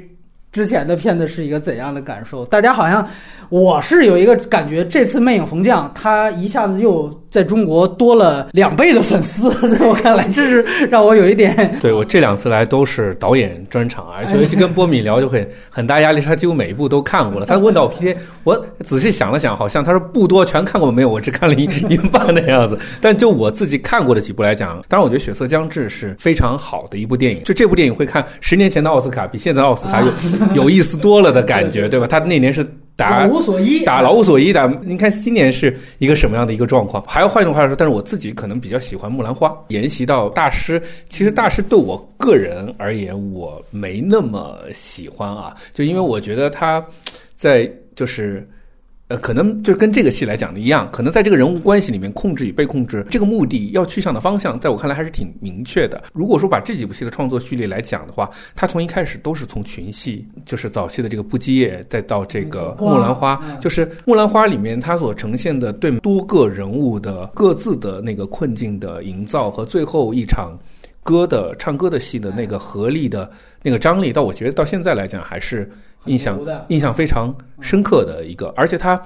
在那个戏里面功能就是，呃，要表象的目的是其实是挺明确的，但是呈现的方式还是会让你有意外之感。就我觉得，其实看到《魅影逢将》，很多人都会觉得哇，最后这个毒蘑菇，就这个最后二十分钟，整个让 让这个戏牛逼了，对啊。但是就我而言的来说啊，我觉我其实觉得这个这层反转在。原就是这一层戏谑的这种感觉是在原来，在原来它的设定里头，你并没有觉得有多么的我操的那种感觉。就是说白了，就是那个三广最后啊没抓着凶手，你也会觉得他是这么一个套路。对对对，还还是可以接受的一个范畴。但是反而我倒觉得他早期的作品好像还相对纯质一一点点。就是就他最后那个人物收束虽然也很传统哈，但是还是能有。就是就是动人的那个效果，就是我我自己可能比较喜欢《木兰花》，而且，而且里面人物的呃，就这个戏而言的话，我觉得就《魅影逢将》来讲的话，他对就比如说我刚才说到，我们其实一直在讨论，或者我一直比较坚持的原因是，呃，多说一句是，呃，那个我觉得导演来找丹尼尔戴刘易斯来演这个演这个角色，肯定是有他的目的和心机的，就是因为一个如此强悍的人，他希望让他。找到他这个这个精密仪器的弱点，让他呈现出这种可能，在他和刘皇叔的这个导演现场也存在着这样有趣的交锋，是激发他创作的呃创作的地方。但我觉得，就这层里面玩味的东西可能多了。但是在木兰花那个里面，包括他最开始的不借，我觉得可能他个个人感受的。东西会更懂得隐藏的技巧，而在早期的里面可能会更诚挚一点点，这是这是我感受，而且我对里面每一个人物的困境都能够更感同身受，对，都能够更本质的感受一点。这里面好像我能就是营造的角色显得非常的呃特殊和功能，就是我能明白目的，但是在情感的共联上，我会觉得早期的作品还。挺好的，是我我认同，就是，呃，如果我们都认为这个片子它对两个人关系讨论是一个提纯化的处理的话，那提纯带来的一个必然的影响就是，它对于大家的共鸣就没有那么大的公约数，对，这是一定的。PDA 我之所以之前非常喜欢他，甚至是我非常敬佩这个导演，就是因为他每一部几乎都不一样，你能看出他有非常鲜明的。每一次对自己在电影技法和探索方面的进化和升级，呃，我直接说就是他早期两个特点，一个就是模仿，二来呢就实际上是炫技，这个呢是非常明显的。然后，呃，不好意思，我跟杜德可能稍微有点不，我觉得这个代表作就是《木兰花》，但是《木兰花》我第一次看的时候是让我喜欢上这个导演的这样的这这个电影，这是毫无疑问的。然后就是。从导演的维度来讲，罗伯特·阿尔特曼的东西无所不在，然后雷蒙德·的卡福的东西，这是文本上无所不在。但是在后期，从《撕裂失调》开始，他逐渐的把所有的重心都放在对于人物状态的捕捉和描写上，而把所有的炫技的东西和多线索的东西给扬弃掉。这个让我觉得是非常厉害的。这个扬弃的过程，而且你又会，或者说起码大部分人都认定。他后期的作品可能最后在影史上的地位，甚至要比前期的要更高。也就是说，这个阳气在任何方面，无论是自己还是外界都成功了。我觉得这个整个的阳气过程，可能只有伊纳里图跟他差不多。就是伊纳里图原来我们知道早期也是玩多线索，到后来能拍出鸟人、荒野猎人这样的。呃，我们这么说吧，你看盖里奇到现在还是那三板斧，你就知道这个伪名导和真大师的区别了。但是你甚至都不知道，虽然我觉得性本恶。和魅影逢将都往回收了，让我觉得，哎，怎么没有原来这么爆发的这种野心了？但是我仍然对他还有期待，就是我仍然不知道他下一步会成什么样子。他的这个可预见性是非常非常的难以预估的。下一步写了六百多页剧本，要从中间摘呢，摘了写故事。我反正是觉得，如果一个艺术家都能让评论人看到啊，你未来就是这样了，那我觉得这 这个艺术家也没什么前途了。所以，这是我对他整体的感。感受。那我们从第一部捋的话，赌场纵横，笑鱼怎么看的？赌场纵横，我印象最深的就是他从那个他们逃亡的时候，从那个汽车旅馆出来的有一个运动的长镜头，那个时候就可以看出他就很喜欢长镜头。然后有一个我很喜欢，就是这个老头要进去替他们解决那个危机事件，但是他迟迟的不展示他那个危机事件。对，然后之后才给你开场开来，但是他这个时候并不是一个就是。一个终结，而是他要继续跟你展示这个事情，它是从坏到更坏，到底有多少因素能让它更坏？它像是一个遮罩型的叙事，我怎么样把这个事情全方位的展示给你？但是你又不觉得它是一览无余的，它是始终有这样的一个啊隐藏的部分在。我很喜欢那个。其实我觉得从赌场纵横到有一点能够联系到魅影逢将，就是其实它的主人物关系是如父如子的。那开始。我们大家都以为这个老头对这个男主角肯定有所图，然后男主角也怀疑说：“哎，我告诉你啊，我不是男妓。”就他老用这个梗，五块钱不能露屌，就是这个你不要来找我。然后他就说绝对不是这个意思，就几乎说服观众他是真心实意的对他好。然后到中间出了一个危机事件之后，塞缪尔·杰克逊介入进来，然后才揭露出。确实，他对他现在没所图，那是因为他之前杀了这个人的爸爸，嗯，所以他其实是有一种补偿性质，也就是说，把一个如父如子的关系变成了一个杀父仇人的关系。但是你本以为，如果是普通导演，就会把这个做成反转，最后一个复仇。但是他到最后，他也在说。其实这个杀父仇人对他的这个如父如子的这个男主角也未尝不是一个真心的付出，哪怕这个真心付出是出自一个弥补，你会觉得他这层关系展为什么我会带到就是这个魅影逢将，我也会觉得他最后对这个展示，他并不是一个说你看这是一个丑陋关系啊，这个就就走向毁灭了，他不是，他还觉得也许这个最人性恶，我们说他有一个片子叫性本恶，我认定了性本恶，反倒。我再发现出来的东西，就都是没那么糟糕的那样一种人物关系了。所以这个其实是他从赌场纵横就出来的一点，我觉得还是挺有意思。但是从电影技法上来说，那个片子是九六年的。大量的对于低俗小说的模仿，就从如果说从起步来讲，那他实际上是昆汀的学徒的这样的一个感觉。虽然俩人对，而而而且对，他就用三面尔杰克逊，而且就用他会话痨的那一面，包括对，包括那个就是赌场，他其实呃低俗小说很好，就是赌场的霓虹美学嘛，所有的霓虹灯都印到车上，印到。他你就感觉 P T A 觉得这个真漂亮，然后 我也各种用，哎呀，然后他你说的那个长镜头，他好几个，就你说逃亡长镜头，典型学的是马丁西塞斯的好家伙，好家伙，九三年的片子，你要串起这个时间线，都是他那之前几年的片子，所以你会看到 PDA 现在地位这么高吧？他那个处女作倒没一鸣惊人，你就会觉得其实就是因为他的习作性质太强，然后他模仿性质太多，所以这个是让赌场纵横，就是大家会觉得你没有那么多自己东西的一个地方所在。然后就是不羁夜，不羁夜，我是觉得这个是他自己东西很强的。顿河正好看过来聊聊看，嗯，我觉得不羁夜就是说你我我很认同你刚才说的一点哈，就是他的他的作品是一个。逐步走高的过程，在艺术追求上从来不愿意重复和放弃，即便自己有模仿的痕迹，他在后期的采访中也都没有掩饰，对对，就都没有掩饰过这一条。于是你就会一直期待他接下来怎么去。我们刚才也谈到了，其实从镜头上来讲的话，这这部戏的摄影的风格。当然我们优劣不论哈，但是跟他以前希望炫技的差别都很大了。就是我们如果说不接，那当然一开始我刚才也提了一开场，回头你会发现他对每一个重点人物都映射和照顾到了。也就是说，从他一开始在做做创作的时候，视听语言就进入到不管是模仿自谁家，都进入到他的系统里了。没错。第二个，我觉得可能也可以多说一句话来讲的话，就是说我们刚才就《魅影逢将》里面聊，他对于人的。呃，我我们不用善恶论这个角度来聊，他对于人物来讲都会有很本能的同情，就是对他会在最最后的那一个层面里头，比如说我们会聊到，如果情感关系是这么的绝望，他会最后让至少让你去讨论和思考这个舍弃是否有价值，也就是他对于所有恶的人，对于所有就是底层边缘的人都会有。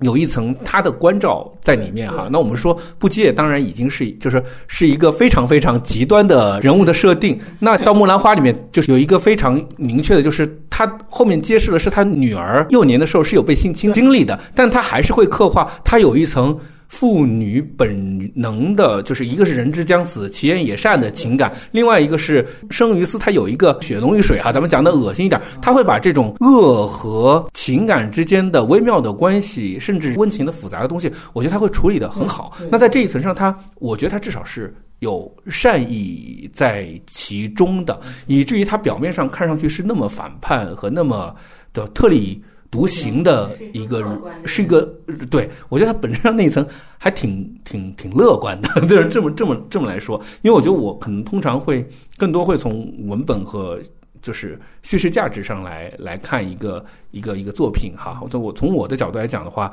就是一个作品会提供给你一个导演看待世界的方式。我觉得可能不是在每一个作品里去找认同感，但是他给你提供了一个不同的角度，也就是说我就说到的感同身受点也在于《木兰花》里面，他把每个人的困境展示的非常充足。当然了，这里面我我我我也同意你的说法，在早期作品里面，每个人都想。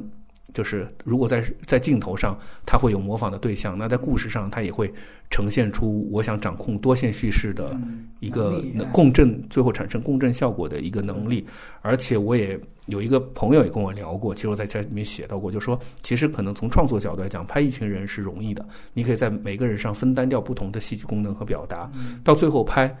呃，人拍一个人是是最难的，对。那但我就至少觉得，在在这两部戏里面，他把这些事情都，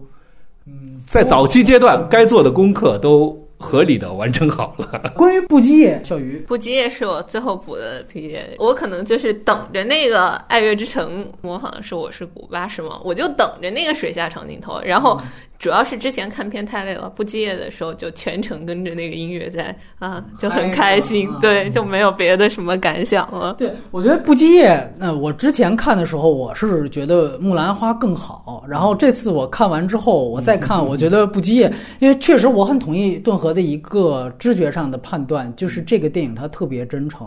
因为这就是他的自传嘛，他就是我们说他小时候是在色情业摸爬滚打的，所以他不拿性当回事儿，这里边人也不拿性当回事儿，就是说这一点就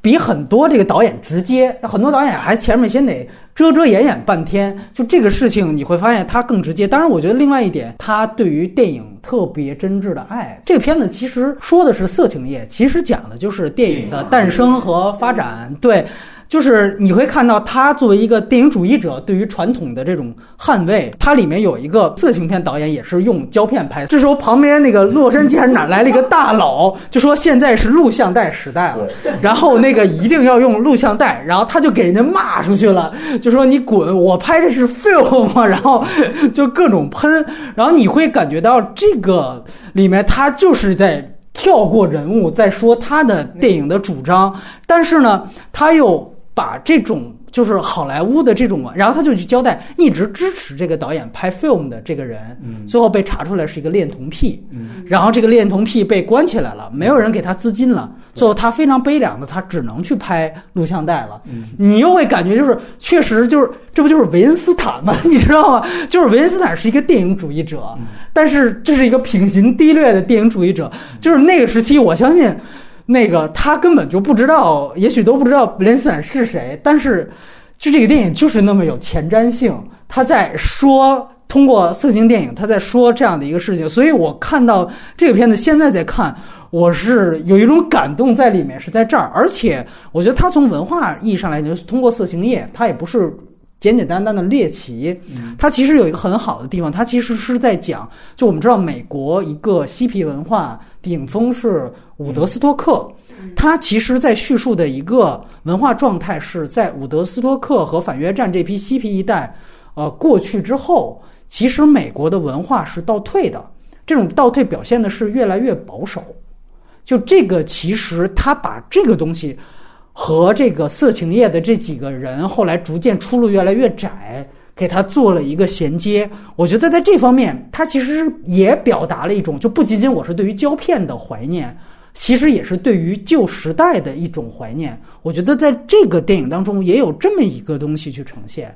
而且，嗯，不得不说啊，我还特意查了一下时间线，就是最后他讲的这三组人物的梦想，某种程度上都破灭了。就一个说是想去。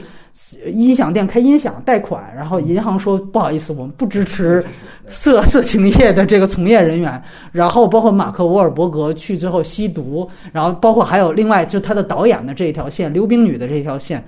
那个整个的蒙太奇的连接，你感觉后来三年的《梦之安魂曲》到最后的那种梦想破灭的那个意思，尤其是靠配乐去拖，有点也像他的意思。虽然《梦之安魂曲》后来。被拐到金敏那儿，但是我觉得你要现在去联想布基叶，其实也是有很相似的地方。然后我不得不说啊，就是 PDA 前面的东西。可能也就木兰花稍微好点，但也有，它其实都是喜剧。这个不基业呢，这个喜剧的点，我觉得最牛逼的就是他把马克·沃尔伯格的大屌给作为了一个麦格芬。你记得他每次拍片就是都说：“哎，你给我看看你那里。”然后他就故意不照。很多人看那个片子说：“我把它看完，我就是为了看最后。”他对于这个观众的这个把握就在这儿，他把它作为一个麦格芬。每一次都是直直接照大家反应，然后就是属于那种特别夸张的，我操，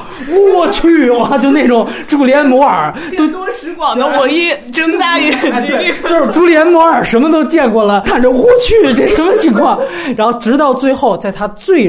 落寞的时候。他把他这个东西掏给观众，就是那个剧情作用，你就知道这个保罗·托马斯·安德森他会写戏啊，就是把这个恶趣味和这个人物弧光，还有他的喜剧东西全都放在一块儿。然后顺便说，就是那个我我后来采访过马克·沃尔伯格，我还问到他这场戏，因为大家都知道，其实那个。屌是假的，他后来就是拍卖了，然后马克沃尔伯格还花还是自己花钱把那个买回来了，就放到他的博物馆里面。即便是假的，他那场戏之前也无比害羞，聚焦了所有人。对对对对对，因为他那场戏要求他是很自然的。就我作为一个成人演员，我已经无数次的，我天天就露屌。对，然后就是笑鱼说的那个。呃，习作的呃模仿的痕迹是有的，就是开场的长镜头的那个功能，完完全全还是好家伙，一点都没变。因为好好家伙开场独场长镜头，就是把所有的人物都都照顾到了，对，然后以至于他抄我是古巴的这个事儿，其实一般人发现不了，是马丁希克塞斯出来说的。这个是我也是看马丁塞斯在评我是五八，然后就看马丁塞斯属于那种也有点嘴炮，就是说。你知道这个电影有多伟大吗？说你看后来那个谁谁谁啊，普保罗·托马斯·安德森，他不是还抄了这个水下的镜头给用到他的电影当中了吗？你看，就是呃，这是导演之间，就是他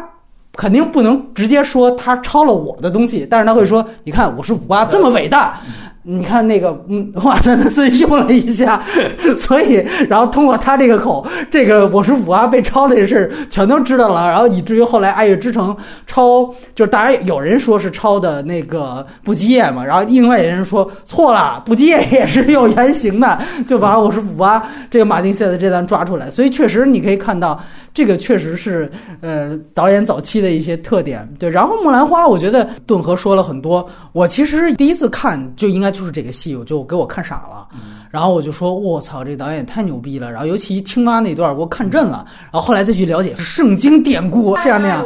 然后对，然后直到有一天都过去很久了，然后就才看罗伯特阿尔特曼的《银色性男女》，也叫短篇集。呃，然后才发现哦，原来阿尔特曼是通过一场地震。把所有的这个人物给串起来，达到一种真的是共振，就是一起震，然后你才会明白，原来他的东西之前都有，然后你再去翻 P D A 的报道，他都认，他就说我前期的所有作品都是抄阿尔特曼的。你都知道，后来他帮助阿尔特曼完成了他的遗作嘛？这个是一个，其实就是他的恩师，他就把阿尔特曼当做他恩师。当然，你现在去想，你会觉得《银色性男女》更牛逼的一点是。它是也叫短篇集嘛？它是把雷蒙德·卡福的一个小说的短篇集，就是那个是出版商，就是把一个作者的短篇集出了而已。然后这是我觉得这是最高明的改编。然后那个阿尔特曼说：“何尝我们不把这短篇集所有故事串在一起拍出来？”所以他其实这个是电影的一个非常牛逼的地方。然后最后他用地震又把这些人物的共振就找到他的共鸣点啊！如果有这么一部牛逼的前作在前，你会确实觉得。呃，那个木兰花，呃，是 是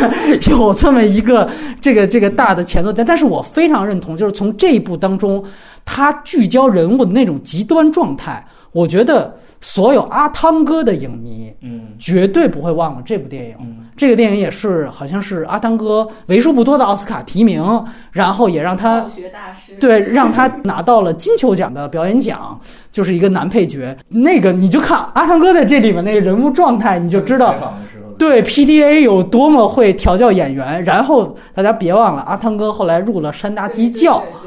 我就不知道，就是他那个时候是不是已经入了山大基教，然后 PDA 是不是知道这个事情就开始跟着跟着他。但是你你就看。阿汤哥那种洗脑演讲的那种状态，反正确实跟他们入了邪教是一样的。你就感觉只有在 PTA 的电影里面，你把你所有的伪装都跌了。你现在我再去看，哪怕是《生于七月四日》，就是他另一个拿到影帝提名的，你都会觉得那是一个偶像故作。哎，我我要。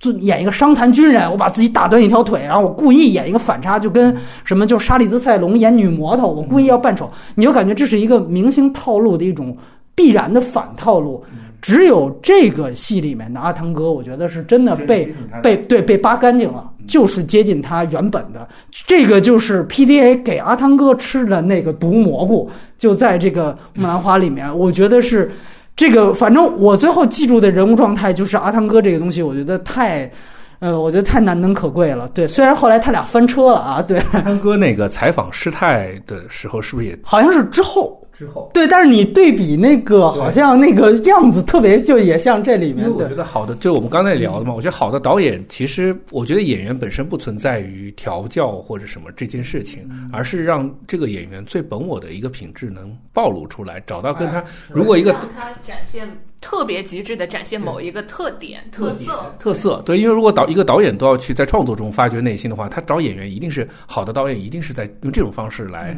来选择演员的。笑鱼怎么看《木兰花》？哎，我觉得他就是一开始那个就把之后所有的事情都预言了，a matter of chance。我就是要，就是所有的事情都在那点上，他所有就要那点就暴露出来，他就是一个中心，然后发散出去，最后又回到中心的这样的一个故事。我我感想最深的应该是《四眼失调》和《血色将至》，他们都各自有各。就是于我来说有很大记忆点，其他的就没什么好补充的了，是这意思是吧？全全程关注朱莲摩尔啊，阿姨好好美好软，对对不起。对，朱莲摩尔也是银色性男女的女主演，她里面贡献了那个红色阴毛的那个段落，对，所以你就感觉哎呀，第一页里面她不是贡献了那个粉橙色的那个，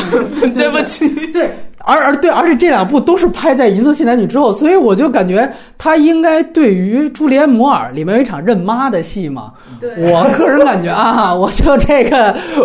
对我因为因为你要是他粉丝的话，你经常会意淫他到底喜欢什么样的那个女人，你真的感觉朱莲·摩尔是就是他的。朱莲·摩尔还有艾米亚当斯就是这种姐姐型、妈妈型，对的。你看他生活当中的那个、那个、那个妻子，不就是那个有色艺的那个很强势的那个女生？怪不得他要拍《魅影风将》，我靠！人到中年，压力突然爆发，所以，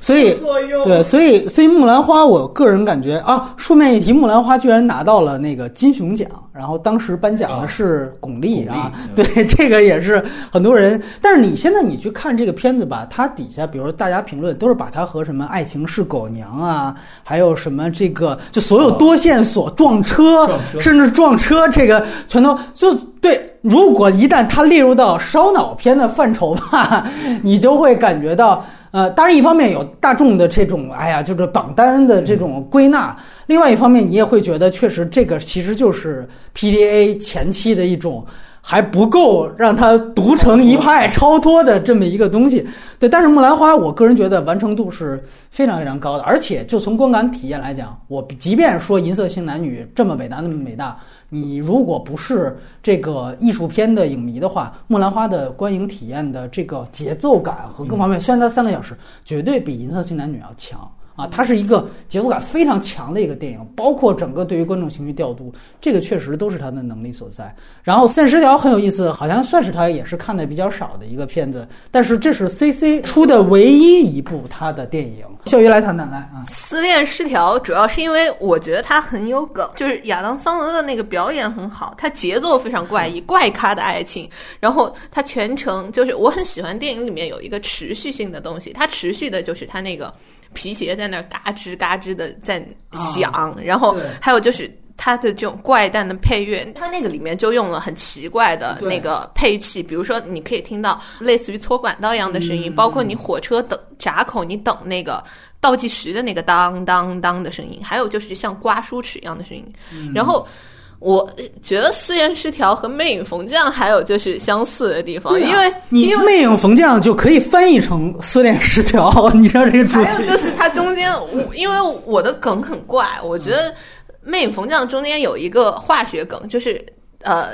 这个裁缝最后跟 Elma 求婚的时候，裁缝穿蓝衣服，Elma 穿绿衣服，披了个绿毯子。我我说这个是个置换，就像是 Elma 作为一个更活跃的单质金属，把它从那个和他姐姐的关系当中置换出来，就是他把他置换成了最依赖的关系当中的强势的一方。然后思恋失调当中，就是为大家所经常提到的，不就是那个蓝光嘛？对，然后我嘛，对对对。但是我我想的不是，我想他就是我当时一看那个，我想到是能级跃迁，哎，就是他高能级的粒子受到某种光子的激发，越到低能级的时候，它会辐射出某种。呃，激发它光子的那个性质相同的那个光，然后就是，所以它和那个它不是突然间被那个女主角激发了嘛，所以它就不停的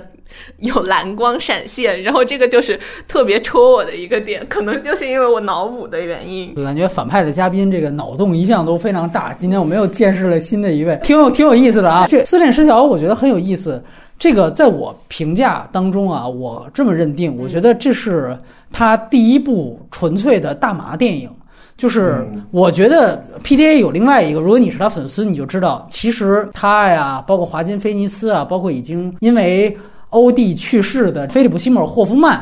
他们几个人呢，基本上就是独友。我觉得他在《思恋失调》里是第一次把，就是这是他第一次吸嗨了拍的片子，我就这样说。所以你把这个蓝光啊说的非常的科学化，我觉得也是一个套路。但是在我看来特别简单，这就是一个人吸嗨了之后瞳孔放大的反应，包括它里面不断的出现各种线条和彩块儿。就这些东西，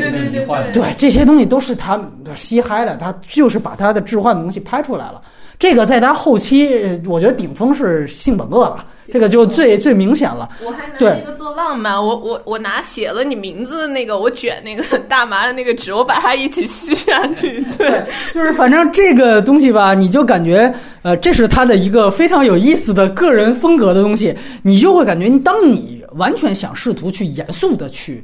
去拆解符号式的拆解 P A 的东西，所以这个我就是觉得它特别牛逼的地方。哎，我告诉你，我还有一个原初的一个他们完全知觉的东西，就是我经常吸着大麻拍东西啊，你也别太。太拿我这东西当真。但是你要是觉得我就是一个腐兰兰，是一个烂仔帮，他们也吸毒，对吧？哎，但是我告诉你，我这里可深了去了，就是你永远摸不到我的一个脉象是是什么。这个我觉得就是一个艺术家最牛逼的地方，你不能让人猜透。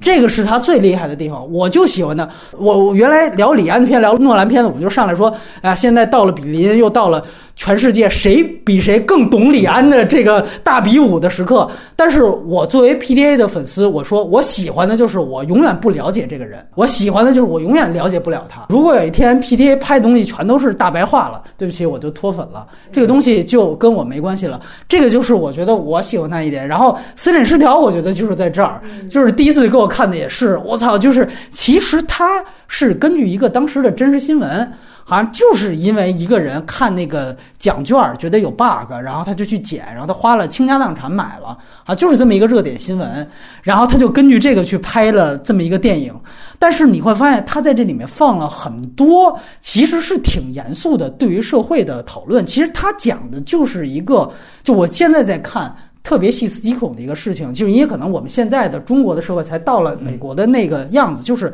它是靠信用卡为符号。再去讲对于现代信用体系的一种非常尖锐的批判和怀疑，就是说白了，就是我是这样的一个大宅男，我是一个社恐患者，我没有别的癖好，我的姐姐又那么强势，我唯一的爱好啊，就是比如打个色情电话，偷偷打一下，然后他就设计了这样一个人打了色情电话，然后对方就讹上他了，我操，就找你麻烦。然后他就因此就可以非常理所应当的就把这个人物状态就塑造的非常的焦虑和失控，就是这种失控和焦虑来源的这个社会的点是极具有共情感的，就这个是让我现在在看特别兴奋的一点，这也源于。之前我们有一个嘉宾，就前两天跟我说，他就说，你知道你在豆瓣儿，大家都用豆瓣儿啊，你知道在豆瓣儿那个豆瓣儿后面的工程师点一个键就能看到你所有的豆友，甚至好多人约他是注册马甲吗？他说一点你所有注册的小马甲全都能显示出来，就是只要你同一 IP，包括之前大家知道那个，比如说苹果云的那些东西，知道这些东西之后，我再去看这个思念失调。他所呈现的亚当·桑德勒的那种一下子，我操！我信用卡怎么你你哪知道我这个电话的？去打打到他单位的那种感觉，无所不在啊！包括包括后面他那个那个女的，就是他爱上那个女人打电话给他，那个时候其实是有一个悬疑点的，就是我操，是不是讹我的那个人打电话来，然后从一个陌生的门房，然后打电话过来叫我？那个时候真的很恐怖。他其实他的恐怖点就是。他就想你，比如说你网上随便骂了一个人，然后这个人真的就带着一卡车的人过来，他妈就拿着钢管就捋你。他把这种你可能脑补到的所有的网络暴力和这种对于信用卡体系下的这种无孔无孔不入，全都拍出来了。所以，我操，你就觉得。这个时候你会认同亚当·桑德勒的那种神经质的表达，你不会觉得它仅仅是一种喜剧化的表演，你甚至做这个喜剧之外，你会看到这种惊悚性。所以我也相信那个片子也是蛮私人的，我也估计是不是安德森 对，因为也跟色情行业走得近，是不是哪儿让人合了一下？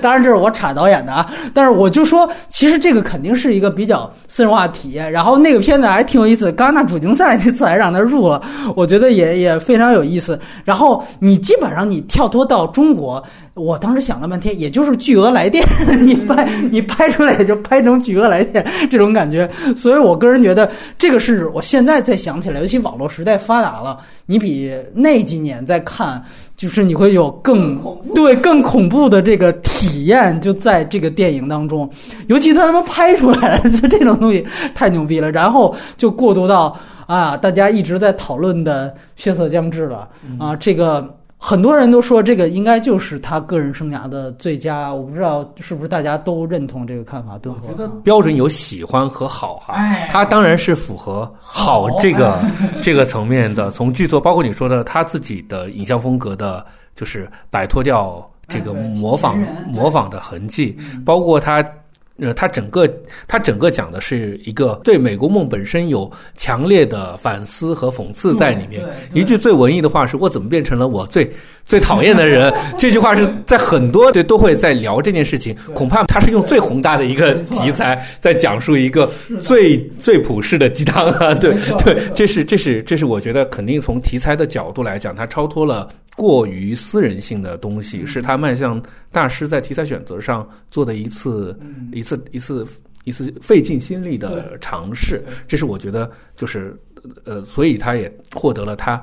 在评价体系里面该有的认可。然后我觉得从视听语言上来讲，当然呃，你对于这个就是影史来讲的话，会把握的会了解的更全面啊。但无论如何，所有看的人一定会被他还是被他开场所选择的。呃，方式就是人物登场的形式，还是会留下很深刻的印象了。然后，可能另外一个会让我觉得更深刻的，可能是它的结尾，就是当你刚看完这么漫长的一个故事的时候，他说到 "I'm finished" 的那个那一句的点位的时候，呃，因为是个很简单的英文哈，但是你可以有有很多种不同的理解在里面。而且我估计这个里面，因为因为我们也讲到了，它其实呃。其实，在就是就是在 PTA 的作品里面，可能有很多宗教层面的梗位呀，或者什么之类的利用到其中。这一点恐怕是在整个美国文化系统里面的人可以捕捉到更多的。细节性的细节性的东西，所以如果你说到《血色将至》来讲的话，我觉得他肯定是他职业生涯里面完成度和他的野心最大的一部作品。还还有丹尼尔戴刘易斯啊，我觉得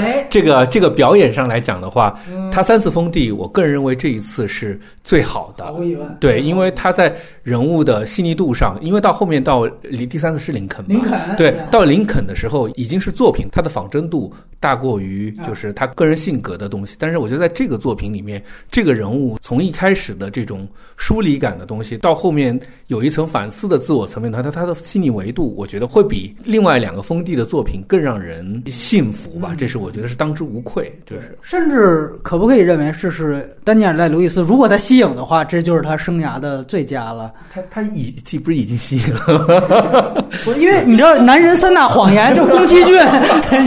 这个我们就得啊 有有后路哎，对对，对。我调整一下，我觉得魅影风将也没有演那么好。哦哦，原来都是站在那个语境说的，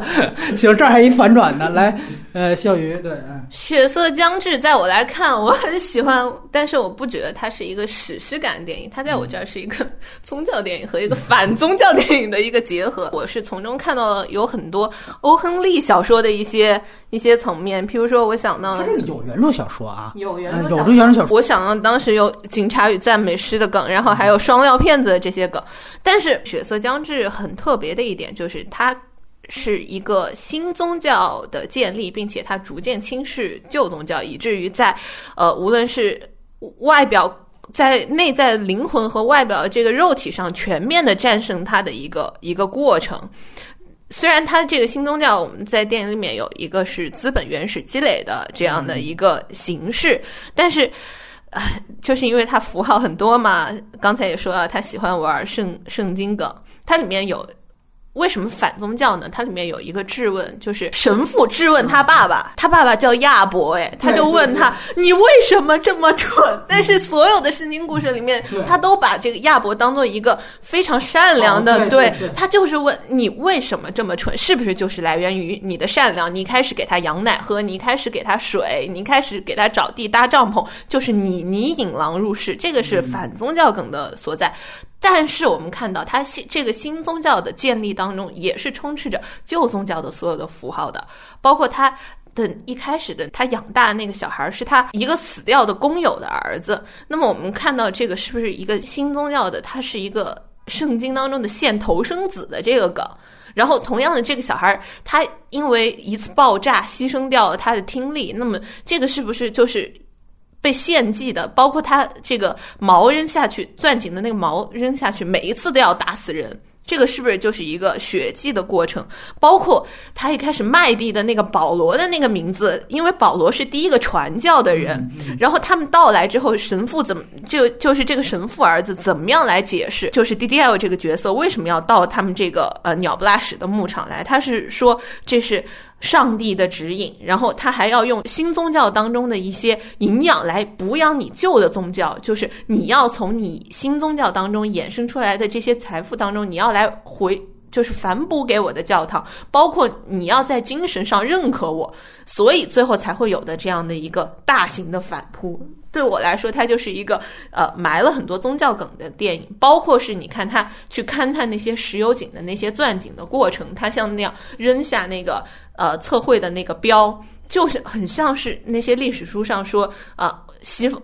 就是西方文明到新大陆去，然后驱逐土人，我要在这儿扎一个大型的十字架的这样，所以我觉得这个 也是一个有很有梗的电影。就《血色将至》肯定是他最好，也是我个人最喜欢的，就正好能合二为一的电影。小鱼刚才说的这个文本呢，就我我是这样觉得，就是所有的好电影它都会符合一个多义的多重解读，是多重解读的。我必须得承认，就是我个人之所以觉得它特别好，还是它符合所有的环节都是非常非常出色。色的，所有普通观众都能直观看到丹尼尔戴刘易斯的表演特别特别好。但是你会想想看，大部分这种说以人物表演特别特别好的电影，其他方面往往都是非常非常平庸的。会掩盖掉。对，它会掩盖掉其他所有的环节。达诺也很好。对，这个电影真的不是这样，它的所有的环节都是一个九分级以上的水平。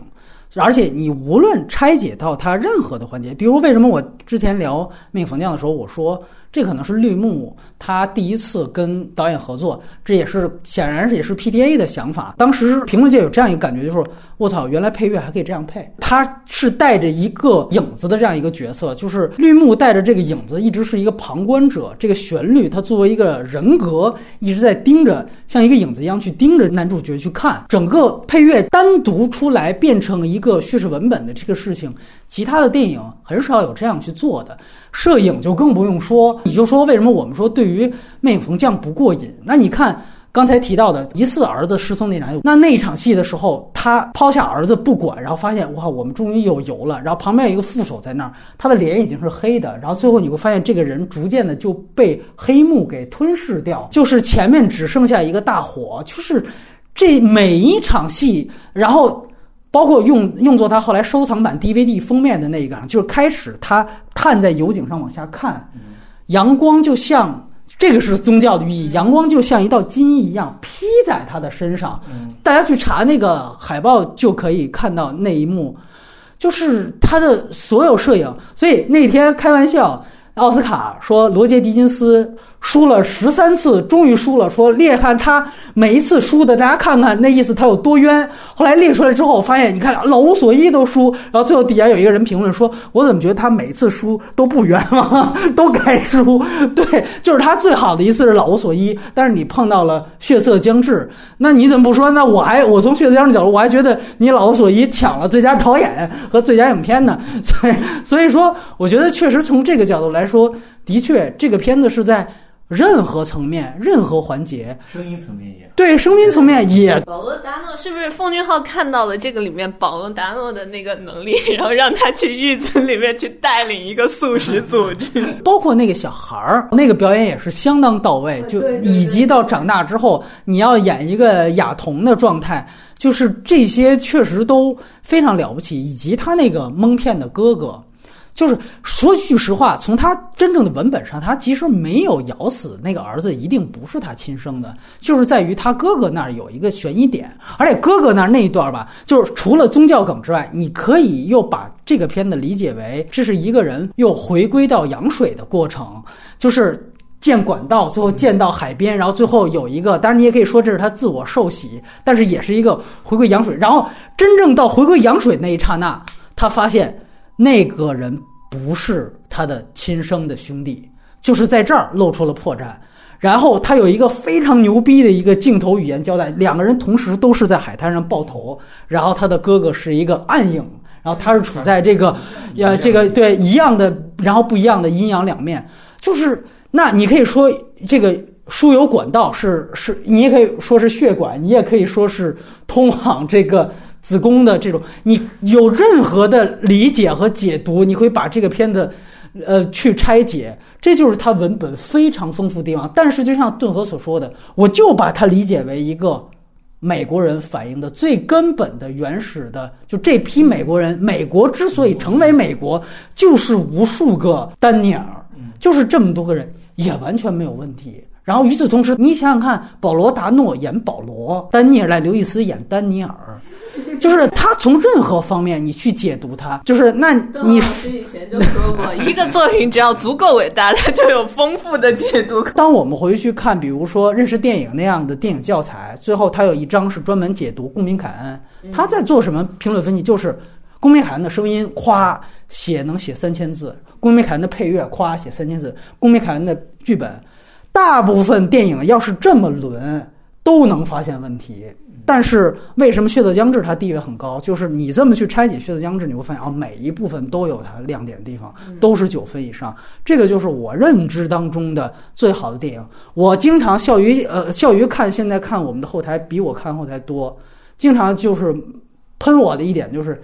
你认你骂这么多片子，你认为什么是好电影？就好电影的标准，我就放在这个环节说，我觉得 能能作为一个挺好的例子。我们都说这一部就是他步向大师的。这样的一部电影，结果他他马上就拍了一部叫《大师》的电影。两位好像对这个片子稍微不熟悉一些，《大师》这个电影的解读那更多了。我的天呐，我真是见过最……当然，他表面的一个刺激的点，汤姆克鲁斯当时很有争议的这个山达基教事件，他其实把他的教主的很多的原型，而且据说就是确实皮蒂安德森呢憋了点坏，就开始管那个。汤姆克鲁斯套词来着，他怎么老憋坏？对，他就说白了就有点原来那个，当然这例子有点 low 啊，就是说那个冯小刚跟那个那个谁崔永元交朋友，然后最后写了一个严守一出来，就在手机里面，然后就就就是就是，当然这个啊，作者啊，就是这个就不不道德批判了，反正确实有这么个事儿。但是，反正最后呈现的效果，我觉得是很有意思的。然后刚才说了，那个汤姆克鲁斯跟他翻车了，就是也是因为，就是他很尊重的把汤姆克鲁斯第一个好像说是他第一批观众就叫叫到他的私营间看，看完说是说是汤姆克鲁斯真的是把桌子给掀了。然后就拂袖而去。我觉得那一刹那，P D 应该是一个行。那看来我这部电影成了，应该成了。对对，我觉得他是这样 一个反应。然后这个片子，但是我觉得它很不一样的是，它没有就现代拍现代，它没有就山达基教拍山达基教，它把这个给它挪到了二战之后。所以待会儿我可能会提到一个概念，这也很有意思，就是他最近的三部电影。然后其实这个电影还有另外一个启发源，就是约翰休斯顿，就是原来拍那个《碧血金沙》的那个很有名的导演，他拍的一些二战的当时的关于士兵状态的纪录片，就说白了就是 PDSD 的纪录片。其实他是把这两个事儿给他传承了这个一个本子，就是华金菲尼斯代表的这个人物，其实就是典型的一个。受到战争创伤的一个人物，然后他已经完全被打开了一个他的原始的动物性，直到他遇到了一个大神棍，就是菲利普·西摩尔·霍夫曼这个角色，他是绝对认为他是他的那个理论，就是山达基教那个理论，科也叫科学教嘛，就是人是不属于动物的，没有高级动物这一说，然后他把一个纯动物。和一个有这样价值观的人把它放在一起去做人物关系，然后你就看到是菲利普希尔西莫霍夫曼开始非常自信的认为这就是我的一个小白鼠，就我把他都驯化掉了，就跟原来我们说了一句话，就是溥仪都能改造好，你们其他人就更能改造好了。我就拿这个当一个典型，结果最后就被 就被小就被鹰捉了眼了，就这种感觉，他做了这样的一个人物关系，他所有的。人物状态，就这个电影是我觉得他所有电影当中做人物状态做的最好的一个戏，就是他把那种，甚至我个人感觉 P T A 他自己有的时候他都不说没想清楚吧，他都觉得会放开让你演的这种感觉，他给做出来了。就是他把这个不确定性，所以为什么说我很认同《魅影逢将》是收了是传统了，他还在一个。可控范围内，但是大师我觉得是完全的一个开放的态度，也是所有表演的盛宴，这个是毫无疑问的。从二战后的这个点来说，必须得吐槽一句，就是后来你会感觉你再看，包括比利林恩在内，包括什么美国狙击手在内，所有的这种 PDSD 人格都觉得根本不行的原因，就是在于就是大师把这个人的可能性，就是受到创伤的这个可能性，他能发展到什么地步的这种人类极致。质状态，已经拍完了。我就说有一场戏是两个人的对立的戏，当时是成成为了很多菲利普·西莫尔·霍夫曼的影迷后来追到他的剪的一场戏，就是那个华金·菲尼斯抽嘴巴，然后他不让他眨眼。然后每一次看到那儿，我自己看我都是跟菲尼斯一样，我强迫自己不眨眼的。就他说你只要眨眼你就犯错了，然后菲尼斯都眼泪流下来了，然后就抽自己嘴巴。我操，你就会发现后来所有的抽嘴巴的戏全都是强行，到那就只有 PDA 的那一场戏，真的是所有东西都到位了。呃，我我觉得确实西莫尔霍夫曼。有人说那个是不是小丑影响了这个希斯莱杰后来的这个药物药物出事儿？我也一直在想，是不是和 PDA 合作也某种程度上搭上了西莫霍夫曼的性命？就是你从大师那种人戏不分的那种角度，你确实会觉得是有这样的一个意思。所以这个是我觉得，嗯，对大师 的一个很很有意思的一个点，对自己也做了一个献祭，对。然后最后最近的一部就是《性本恶》，邓哥应该也没看。对，相对来说，按说是他讨论度比较低的一个戏。笑宇怎么看？对，《性本恶》，我记住就是一些表演的点。最好笑的是，就是它里面有很多脱框的表演，但是你觉得放在那个状况下，人物状态又是合适的。菲尼克斯有一个表演，就是给他看吸毒中哺乳的一个小孩的一个照片，然后菲尼克斯那个时候有一个周星驰，周星驰的，对对对对。但是那个时候你就觉得他一下子又回归正常，然后就觉得特别好玩。我跟你说，那个就是呃 PDA 的这种大麻 属性的这种东西，你不觉得就像那个朱尼摩尔他们看到？马克·波尔伯格，大屌的那种，我操，就是那种，就是他。但是菲尼克斯那个更失控，大家啊就叫出来那个那个太好玩了。其他的就哎，觉得还是 各各有各的趣味点。然后那个《新本恶》里面，除了这个居然，没有我的那个梗点。对对对。呃，可能你不是品亲小说的迷是吧？我很多喜欢品亲的，因为这个片子来源于品。但是我觉得品亲小说迷，我不知道是不是完全认同。他又喜欢雷蒙德·卡夫，他是把品亲的小说给雷蒙德·卡夫画了。在我看来是做了这么一一层东西。然后我刚才说了一点，就是其实大师性本恶和魅影逢将，虽然你感觉千差万别，但其实都是二战后。所以这个又像，对，它是二战后三部曲，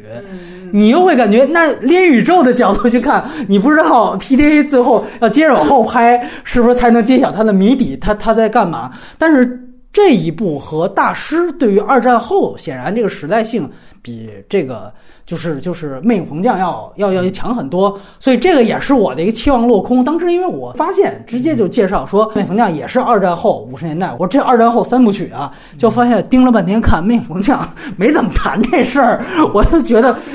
对对对对，但是但是性本恶毫无疑问，这个时代符号太明显了，它的所有的。就是关于嬉皮文化的东西，这些东西在这部当中是完全，因为我们知道一个细节，就是他当时放这个片子是在美国的一个大麻允许大麻合法化的一个州放的点映，他是发了点映所有观众大麻，让大家抽着看。对这个事儿是很有名的啊，然后他也一起抽着跟大家看，就这个确实是他的，就是我们说大麻电影的一个顶峰，所以使得很多人一下子也失去了。严肃解读他的这么一个动力，就说我操，你压根儿可能就是仙儿的拍出来的。因为但是问题是，哎，我我虽然还就是我虽然飞叶子，但是我飞了那么多步，我没有飞崩啊，这个才是最伟大的地方。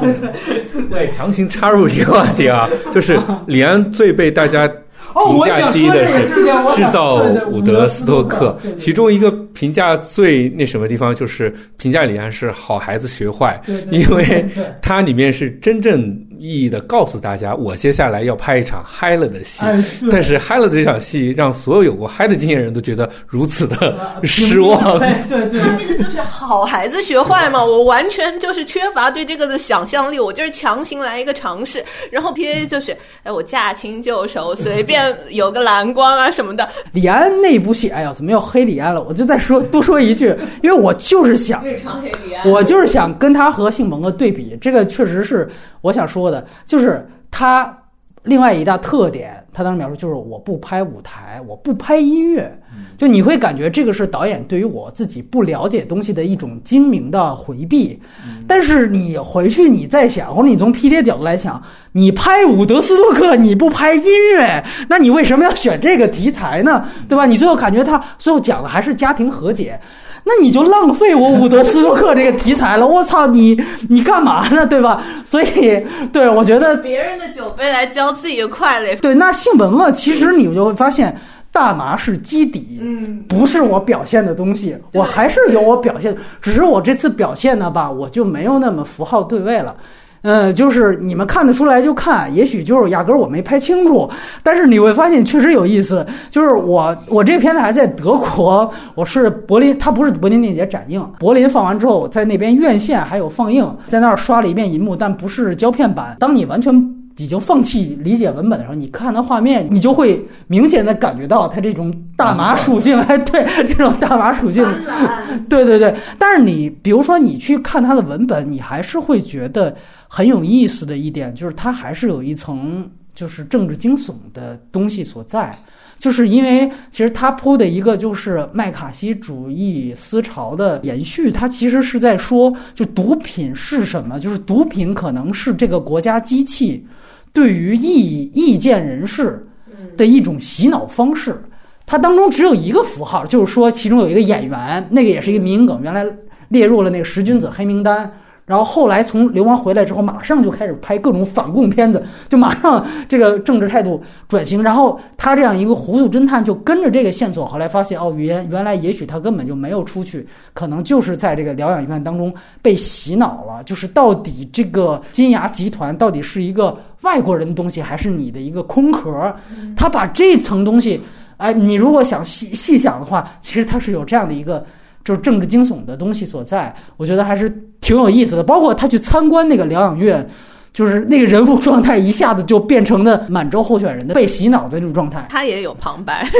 这个应该就是他那个小说没太想解决好的一个事儿，他直接就来。就这个片子其实可以和《禁闭岛》连起来看。就是它有点像《禁闭岛》的后传，就这样抛一个比较脑洞的一个东西。我这里也说一个，你不觉得 P D A 选女主角这点就特牛逼？嗯，他只在那个《性本恶》里边让他老婆客串了一个护士的角色，而且典型的是你要黑谁？你要黑谁？就留白了啊，反正。反正我觉得音乐早就起来了。哎，我们延迟放音乐，我把这段说完再放。真的踩在这个点儿上，这一个谁？但是我觉得真的这一点超牛逼的，就是他。小管你进戛纳了。我们期待邪不压正，是吧？行，反正我个人觉得，本来我说的是科恩的问题。我说科恩都不能免俗，给自己老婆写戏。他吧，你从大马角度来讲，你感觉啊，就《魅影逢将》，感觉还是他戒了毒拍的。就我这么跟你说，他一戒了，他就不聊性了。他自己就是一个，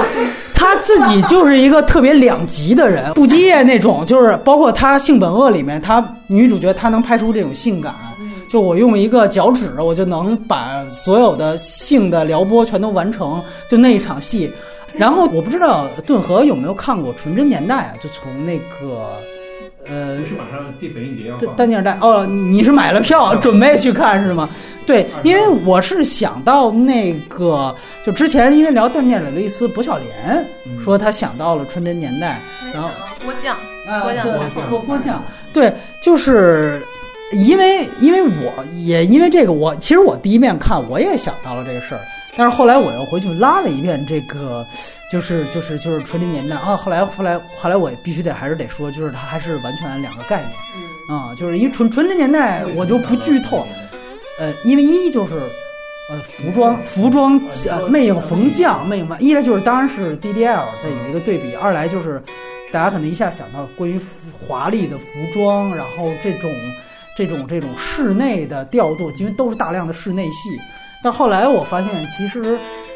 呃，其实确实是完全两部电影。这个，但是我觉得放到这儿作为这个我们音乐引出啊，我觉得也不妨再瞎聊一聊。我就不剧透了，因为这个这个顿头还要看。但你确实感觉，就是《纯真年代》是个典型的一点零的电影啊，就是它有点像我们当时聊《请你的名字呼唤我》的时候去聊莫里斯，就有点去杨莫里斯，就他的所有的。困境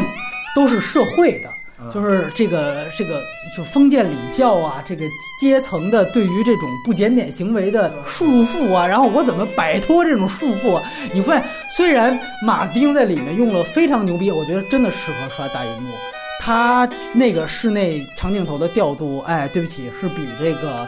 《魅影红将》好的啊，因为那个就是典型的设计，而且那个片子如果大家注意看，它是把奥古斯特·雷诺阿的很多幅画不仅拍了，而且是把它给视频化、动态化。这个我确实就是显示出，呃，马丁·西克塞斯对于那种就是说，他觉得告诉你，我们纽约也是不输欧洲的，其实他就是本纽约本土，我们纽约本土，他有一种纽约骄傲，就其实这个东西其实是。他在那个片段里，他还特别五年了呢。对，反正我个人感觉那个是，但是其实说的完全不是一回事儿啊，这个也是，而且如 果他这么长时间表演还是九十年代，看刘易斯就是，那就真是西方陈道明了，你知道吗？那就真是西方陈道明了。对对对，最后又开始黑的时候。再黑了最后一位。我们今天黑了多少人？掰着手指头数数，要 黑两次是吗？